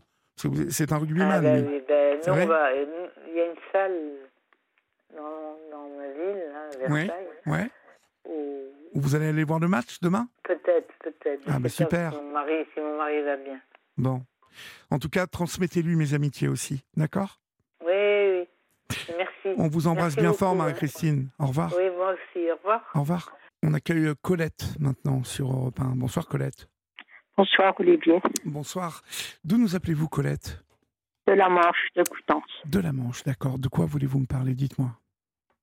De, de la mort d'un enfant que j'arrive pas à me remettre. Oui. Il est décédé en 1987. Il est décédé dans quelles conditions, Colette? Eh ben, il est parti de chez nous à 6h, 6h10, il était mort. Il a eu le temps de faire euh, à peine 2 km avec euh, sa voiture, avec euh, sa petite amie qui était à côté de lui. Oui. Et puis, en face de lui, il est arrivé une voiture avec quatre gars dedans qui, qui roulaient à 200, enfin à 140 km/h. Oh Avec le chauffeur avait deux grammes d'alcool. Et puis la voiture arrivait devant Nono comme ça, elle était couchée sur le côté. Avant Nono, il y avait un monsieur qui a arrivé à passer. Il croyait que la voiture allait le taper. Et puis il arrivait à passer et la voiture a tapé dans Nono. Et puis euh, Nono a été tué sur le coup. Oh mon Dieu. Et sa petite amie avait été. Euh, a fallu découper la voiture pour la tirer. Elle a été blessée aux jambes, tout ça. Mhm. Et depuis ce jour, eh ben, c'est le vide, le vide, le oui, vide. Oui. Il avait quel âge, Nono? 18 ans et demi. Oh là là, mon Dieu. Il avait passé l'après-midi avec moi. On est allé chez sa mamie. On a passé l'après-midi. Il m'a remis à la maison. Il est allé au lycée chercher sa petite amie parce que Nono, il travaillait, il était menuisier. D'accord. Il est allé chercher sa, sa, petite copine qui avait 17 ans ce jour-là, le, le, jour de. De l'accident. Voilà. Il avait juste une course à faire, ils partent. Et puis moi, euh, j'entends l'ambulance, j'entends la sirène et tout. J'étais sur le seuil de la porte et puis un mal de ventre et puis je sais pas, je pense à Nono. J'ai dit Nono m'appelle, il a besoin de moi. Je sais pas pourquoi. J'ai pris ma voiture. Et puis je suis allée du côté que les ambulances allaient. Et bon, ils voulaient pas me laisser passer, mais les pompiers étaient là. Et puis je leur ai dit, euh, il y a la voiture à Bruno là-bas. Ils m'ont pris par la main et ils y venaient. Nono, il avait sorti de leur voiture, et puis il faisait la respiration, mais je voyais qu'il était mort. Il n'avait pas une marque sur son visage, il avait derrière de la tête cassée. Et euh, Son siège était arraché. Oui. Voilà, toute une vie euh, d'un petit bonhomme qui était super, qui était le plus beau de ma vie, cadeau. J'avais 20 ans, j'ai eu mon Bruno, et voilà. Et depuis, eh ben, bon, j'ai deux, j'ai deux fils. Hein. J'avais euh, Stéphane qui a deux ans et demi d'intervalle de, de, nono. C'était son frangin, c'était son copain, c'était tout, quoi. Et puis euh, David qui avait six ans de, de moins, quoi. C'était le plus petit, David. Il avait 12 ans donc. Il avait 10 ans, David. 10 ans. il avait, oui, euh, oui, 10 ans, quoi. Voilà, alors la vie s'est arrêtée ce jour-là. Et j'ai eu un mari formidable parce que j'ai tombé en dépression des années et des années. mon mari était toujours là, il était commercial. vous savez, il faisait des foires, les marchés et tout. Hein. Et puis à 59 ans, il s'est trouvé fatigué. Il dit, tu sais, l'année prochaine, la retraite, je pas un an de plus. Et puis là, il se trouvait fatigué, on a fait des examens, cancer. Et six ans, il s'est battu six ans, et six ans après, il est mort. Voilà. On peut y voir, euh, bien évidemment, une relation avec la peine que votre mari oui. a Oui, oui, parce qu'il hein. prenait tout sur lui, il ne faisait rien montrer en face moi. Et puis, euh, mon fils travaillait dans l'entreprise où travaillait son père. Et euh, Nono avait été euh, monté la foire Expo euh, le vendredi, je crois, quelque chose avec son père. Oui. Et puis, bon, il s'est passé la foire Expo et tout. et quand Daniel a été l'a démonté huit jours après, les copains à Daniel disent Ah, mais tiens, tu viens tout seul aujourd'hui, Nono n'est pas là. Nono était mort et enterré. Oui. Alors je vous jure. Et sa mamie, le soir, elle m'a passé l'après-midi chez sa mamie et à 9 h le soir, il a fallu aller dire à sa mamie que Nono était parti. Oui. Et les autres, ceux qui ont provoqué euh, le, eh ben, le chauffeur est mort. Le chauffeur est mort. Ah, le chauffeur est mort en plus. Oui, le chauffeur est mort et les trois autres, bah, il était alcoolisé comme lui, quoi. Ils l'ont sorti de la voiture et puis ils n'ont pas été inquiétés ni rien, quoi. Alors j'ai le procès verbal, le, gars, le chauffeur, il venait de rentrer du service militaire, il fêtait le retour du service militaire avec ses potes. Il a fait tous les cafés dans la ville. Il n'en avait pas assez, ils sont arrêtés dans une grande surface, acheter un grand pack de bière. Ils sont arrêtés dans, dans la, la, copine qui venait, quoi. Et puis, euh, ils ont bu quatre bières chacun. Et le chauffeur, il descendait avec une bouteille de bière à la bouche. Il conduisait avec une bouteille de bière Oui. Quand, ils ont, quand ils ont ouvert la porte de la voiture, il y avait des bouteilles pleines, des bouteilles vides qui sortaient de partout. Voilà. Et ce mec-là, il est enterré à deux tombes de mes parents. Ouais. Voilà je, je, je, mais je dis, pour moi, je dis une chance qu'il est mort parce que je n'aurais pas pu vivre après. Je l'aurais suivi toute ma vie. J'aurais passé ma vie à le suivre pour. Euh, non, parce que, écoutez, pour ce qui sont condamnés, ces mecs-là, hein, ils prennent, ils prennent une vie. Euh, je, vois ça, moi, je, ne reste pas insensible parce que je vois ça à la télé. Je dis, mais qu'est-ce qu'il va avoir, ce mec-là? C'est un assassin et qu'est-ce qu'il va avoir? Rien du tout. Bah, en tout cas, pas grand-chose. Non, pas grand-chose. Ils ont pris une vie comme ça. C'est des assassins. Ils n'ont qu'à prendre un fusil et aller tuer la personne. Voilà. Oui. Parce que ça, ça détruit. Premièrement, nous qui est parti, ils ont pris la vie et voilà. Et ça détruit toute une famille. Nous, on était un couple soudé, on s'est, on s'est maintenu l'un avec l'autre comme ça, mais ses frères, euh,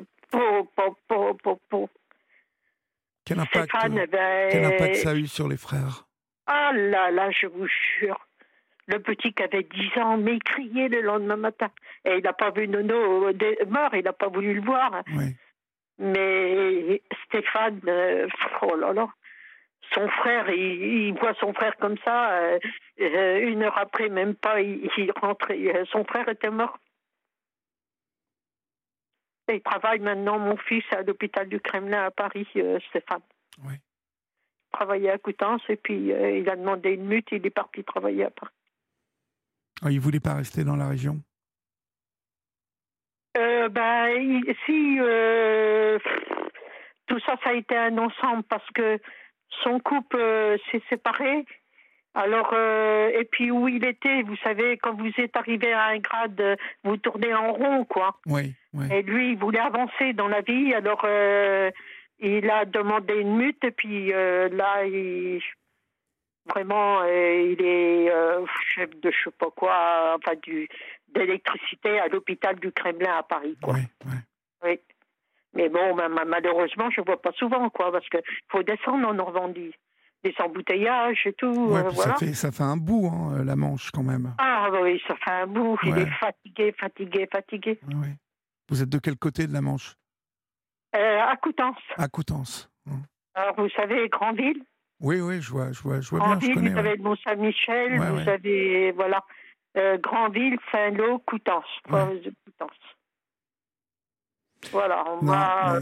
Vous avez raison de dire que ces gars qui prennent la, la route, ça me fait penser à l'histoire du Pierre Palmade. Hein, euh. Bon, oui, oui. quand, tout ça est arrivé, euh, vous avez dû y penser à tout ça. Oh là là. Et, le fils, euh, vous savez, du. Ouais, du chef cuisinier. Oh là, mon Dieu. Mais ça hein? aussi, c'est un drame terrible. Ah, c'est un drame. C'est pas possible. C'est encore un mec qui avait pas le permis, qui était interdit de. Oui. Hein, oui. voilà. Oui. Comme vous dites. Oui, et puis, euh, vous savez, après, on plaignait l'autre euh, gars parce que c'était un petit-fils unique. Moi, je n'étais pas à plaindre parce qu'il m'en restait deux, quoi.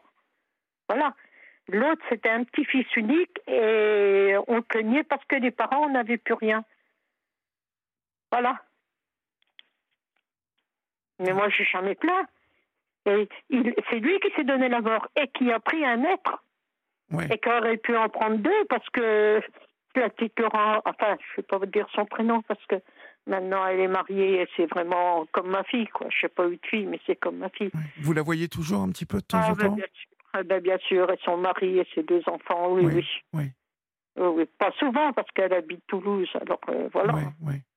Pas souvent, mais c'est. Mais moi, je me suis renfermée. Pour, j'ai plus envie de rien, de rien. De rien. Comme vous dites, ça, ça, ça dépasse euh, malheureusement le, l'horreur de, de, perdre la vie sur la route. Ça fait, euh, ça atteint toute une famille et c'est un drame terrible parce qu'il y a quelque chose de, de dans l'histoire de Nono. C'est comme euh, chaque histoire de, de personne qui prend la route et qui est dans, qui est bien dans la voiture et qui respecte les règles et qui se fait fauché par euh, des abrutis. Hein. Écoutez, l'après-midi, il est allé dans un. Parce que ça faisait pas longtemps qu'il travaillait, alors il avait été acheté un, un petit bijou, mais pas, pas une somme. Euh, euh, pour donner à, sa, copine. Hein, il lui donne à la sortie du lycée. Elle, elle était encore au lycée. Et ils s'en vont tous les deux faire cette course-là. Là. Mais il a eu le temps de prendre la route et puis de faire euh, sur cette route-là 500 mètres. Et le mec, il est arrivé là en, face de lui, puis voilà. Mais moi, vous savez, je l'ai su aussitôt que nous avait besoin de moi. Oui, ça c'est fou, ça. Hein oui, je l'ai senti. Je, je, il faut que j'aille du côté, je ne sais pas. Et ça vous bousille tout, ça ben vous Moi, c'était mon plus. J'avais rencontré mon mari, j'avais 15 ans et demi. Je me suis mariée à 17 ans et demi et à 20 ans, j'avais Bruno. Vous voyez? Oui. Voilà. Voilà. Et puis voilà. La vie, hein, par moment, euh, peut, peut être tellement injuste. Tellement injuste. Oui. Et puis quand c'est une maladie, on peut rien y faire. Mais un, truc comme ça, quand même. Hein?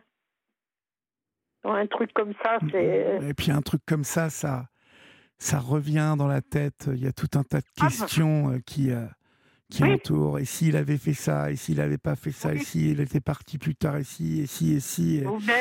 en plus, j'avais un frère qui venait le, le voir pour lui donner un truc. Il me dit Est-ce que de Noël là? J'ai dit Viens de partir. Après, on s'est dit Mais t'aurais arrivé cinq minutes plus vite. Dix minutes plus, plus vite. tôt, ouais. ouais. Tu l'aurais retenu un peu. Ouais. Et puis voilà. Voilà. Voilà, alors vous savez, euh, après, ben, j'étais folle. J'étais folle, et ben, parce que moi, vous savez, je me suis enfermée, euh, je, toujours m'invitais, je n'y allais pas, parce que je vous la laisser, elle est folle, ben oui. Et vous êtes toute seule chez vous maintenant? Vous habitez toute seule? Oui oui, oui, Et plus que ça va, euh, moins que j'ai envie de sortir. Euh, bon, j'ai des gros problèmes de santé en plus, de cœur et tout. Puis, euh, et puis la nuit, je dors pas, quoi. Voilà. Et puis, bon, on peut, on peut rien y faire. Non, je, je. Voilà. J'aimerais vous réconforter, j'aimerais vous. Euh, oui, je sais bien, mais on peut rien y faire. Mais, je sais combien c'est. Oui. C'est bien, on évoque souvent les, les, cas de disparition, comme on l'évoquait tout à l'heure avec Damien, euh, qui a eu sa sœur euh, disparue au Japon, là, mais les accidents de la route, c'est, c'est un peu euh, pareil. La, douleur, elle reste. Ah, elle, bah, est, elle est là, elle est toujours vive au bout de plusieurs années parce qu'il y, a ce, il y a ce truc de, de, de et si, bah, comme vous dites, et si votre frère était arrivé cinq minutes avant, et si, et, si, et on se refait le film, je ne sais pas combien de fois. Alors vous entendez des gens qui disaient, qui disent c'était sa destinée. Bah oui, mais bon, une fois qu'on a dit ça, hein. bah ouais. Comment qu'on peut dire ça mmh. On met pas des enfants au monde hein, et comme ça pour les voir partir comme ça, Bien sûr. dans des circonstances comme ça. Bien sûr. Voilà. Mais bon, je, je vis jusqu'à ma mort comme ça, jusqu'à temps que j'aille les rejoindre, quoi. Oui. Ouais, c'est, c'est, une pensée qui vous traverse souvent, ça, que vous allez les rejoindre. Ouais. Oui. Tous les deux, mon mari et puis mon fils. Oui. Mais vos enfants sont quand même proches de vous Ils vous appellent un peu ah, oui, ah oui, oui, oui, oui, oui. Oui, oui, oui, oui. J'ai deux fils qui sont. Moi, ma vie, mes trois fils, c'était. Non, on était une famille euh, vraiment. Heureuse. Solidaire, euh, voilà. Non, non, j'étais. Il me reste deux fils et c'est. Oui. Et vous êtes là pour, euh, pour eux, en fait? Ah, ben bien sûr. Et puis, vous savez, en face d'eux, je me plains pas. Oui. Je ne parle pas de Bruno. Si, euh, on en parle comme ça euh, à chaque truc. Ah, ben oui, Nono avait ça. Et puis, vous savez, il y a des gens qui disent comme ça. La moto, c'est dangereux. Moi, mes trois fils, c'est des motards. Ça a été des motards. Hein, quand vous voyez que Nono, il était en voiture et tout, hein, et que sa moto était là, il a été coincé dans sa voiture, il a été tué comme ça. Et je dis, si ça trouve, en moto, il aurait évité. C'est voilà. Oui, c'est possible. Parce que les trois gars, c'est vraiment la moto qui. Voilà, qu'il adorait, tous les trois. Ouais. Voilà. il était 6 heures de la, du soir, hein C'était pas 6 heures. Oui, et il faisait le 6 avril. 6 heures du soir, il faisait un beau temps sec, du soleil, euh, voilà. Mm. Voilà. Oui, oui, non, c'est comme, euh, comme, voilà, c'est le, vous évoquiez le, le, fils de, je ne me souviens plus du nom de, de, ce grand chef, mais, oui. mais euh, c'est, voilà, d'un seul coup, la mort qui vient. Vous savez, j'ai connu un, un monsieur qui, qui était je sais pas, il devait avoir 35, 36 ans. Il avait euh, monté un, beau magasin. Euh, il était opticien à Évreux. Euh, il était avec sa fille qui devait avoir 8-10 ans, je crois. Il était en voiture comme ça, du côté de, d'Évreux, là, de Saint-André-de-l'Or. Il était peut-être allé la chercher. Il était à l'arrêt, à un stop. Et puis pareil, il y a un mec comme ça, 2 grammes, qui s'était enguirlandé avec sa, sa copine. C'est Yannick Aleno, le, chef, qui a perdu son, fils. Euh, et qui œuvre maintenant pour la sécurité routière, qui a créé une association. Et là, il va faire, euh, il va avoir une nouvelle loi là. Oui, oui, il, œuvre pour ça. Et bientôt, euh, d'ailleurs, Colette, on fera, on fera une émission spéciale avec justement une association qui s'appelle Victimes et Citoyens euh, sur le, vraiment pendant toute l'émission, on parlera, on fera témoigner des gens sur justement les accidents de la route. Mais euh, vous savez, ce, jeune homme-là de 35 ans, ce papa, a un stop tout seul avec sa fille. Et il y a un mec comme ça qui est venu à, dans, un, dans un village, hein, à 120, 130, le, lui rentrer dedans comme ça. Oui, Il est mort. Voilà. Oui, oui. Alors, voilà, la, la vie s'arrête là. La vie s'arrête là. Et vous savez, en plus, mais, vous ne comprenez pas ce qui vous arrive. Vous comprenez pas. Parce que Nono est parti. C'était les pompiers qui l'ont emporté dans l'ambulance. Et puis moi, dans ma tête, bon, je suis allée, je ne me rappelle plus avec qui je suis allée. Oh ben, j'ai dû reprendre ma voiture. Et puis, je suis allée à l'hôpital. Et puis, à l'hôpital, euh, j'étais là comme je sais pas, je cherchais. Il y a une, un médecin, une femme médecin qui était presque de la retraite. Elle me dit, vous cherchez quelqu'un, madame? Je dis, oui, mon fils vient d'être tué sur la route, là. Elle me répond, ah ben, madame, s'il est mort, vous allez à la morgue. Elle dit, parce que nous, on s'occupe des vivants. Et oui, j'ai dit, au fait, ils l'ont mis à la morgue. Et à la morgue, ils me disent, il faudra apporter des vêtements. Ah on ne peut pas se mettre ça dans la tête. Non, non. On ne peut pas. Et le lendemain matin, on a rapporté de nous chez nous, là, ici. Mhm. Et le vendredi, on l'a mis dans le cercueil. Mhm. Voilà. Voilà. Et c'est malheureusement euh, l'obligation. Il y a, y a, quelque chose de. On sort du temps hein, quand il arrive ça. On n'est plus, euh, on n'est plus ah. dans le temps. On n'est plus dans la réalité. On est. Euh, dans une autre dimension. Hein. Ah là là là là, je vous jure, je vous jure. On l'a rapporté chez nous parce que bon ben, on, habite une maison, vous savez, c'est à Coutances, mais c'est une maison en pierre, une maison de ville, mais en pierre.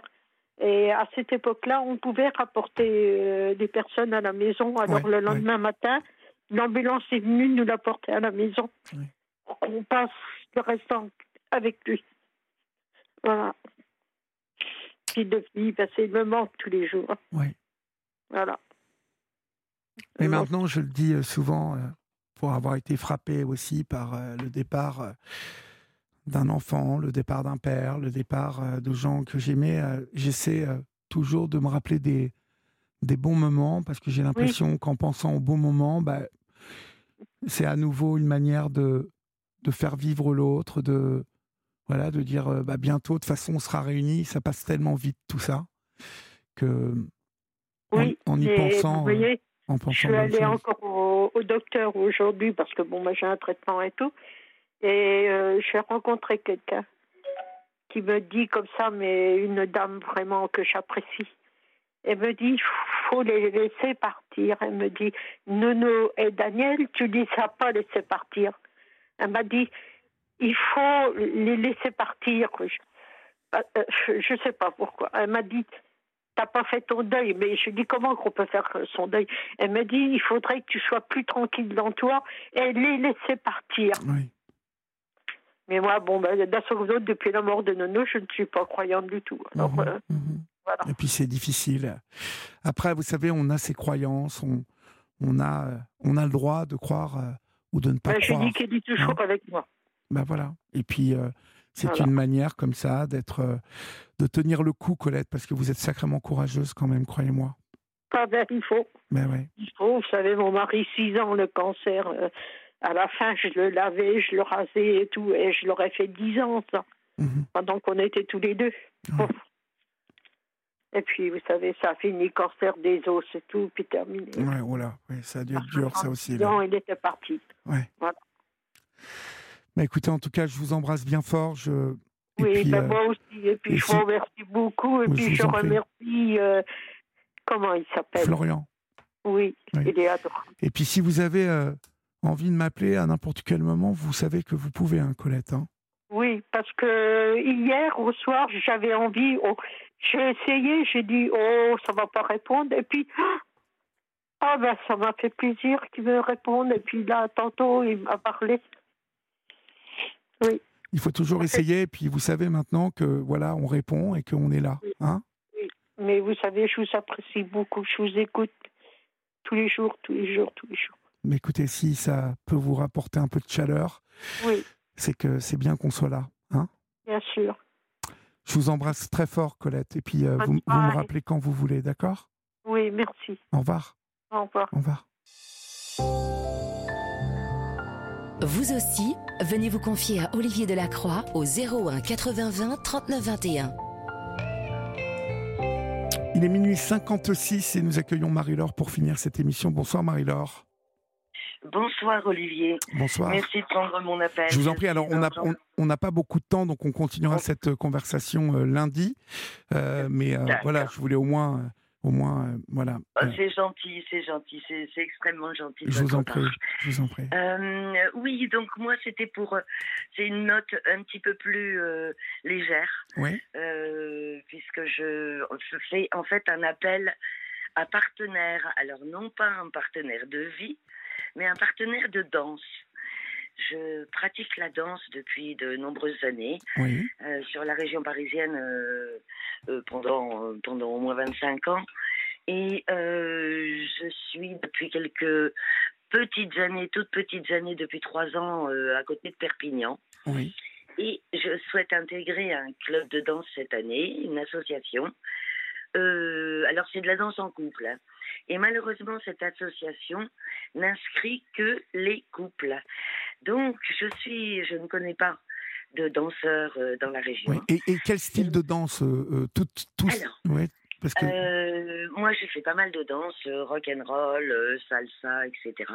Et là, il s'agirait de d'une danse qui fait partie des danses swing mhm. et qui s'appelle la balboa. D'accord. Voilà, ça se danse sur des rythmes très rapides de swing.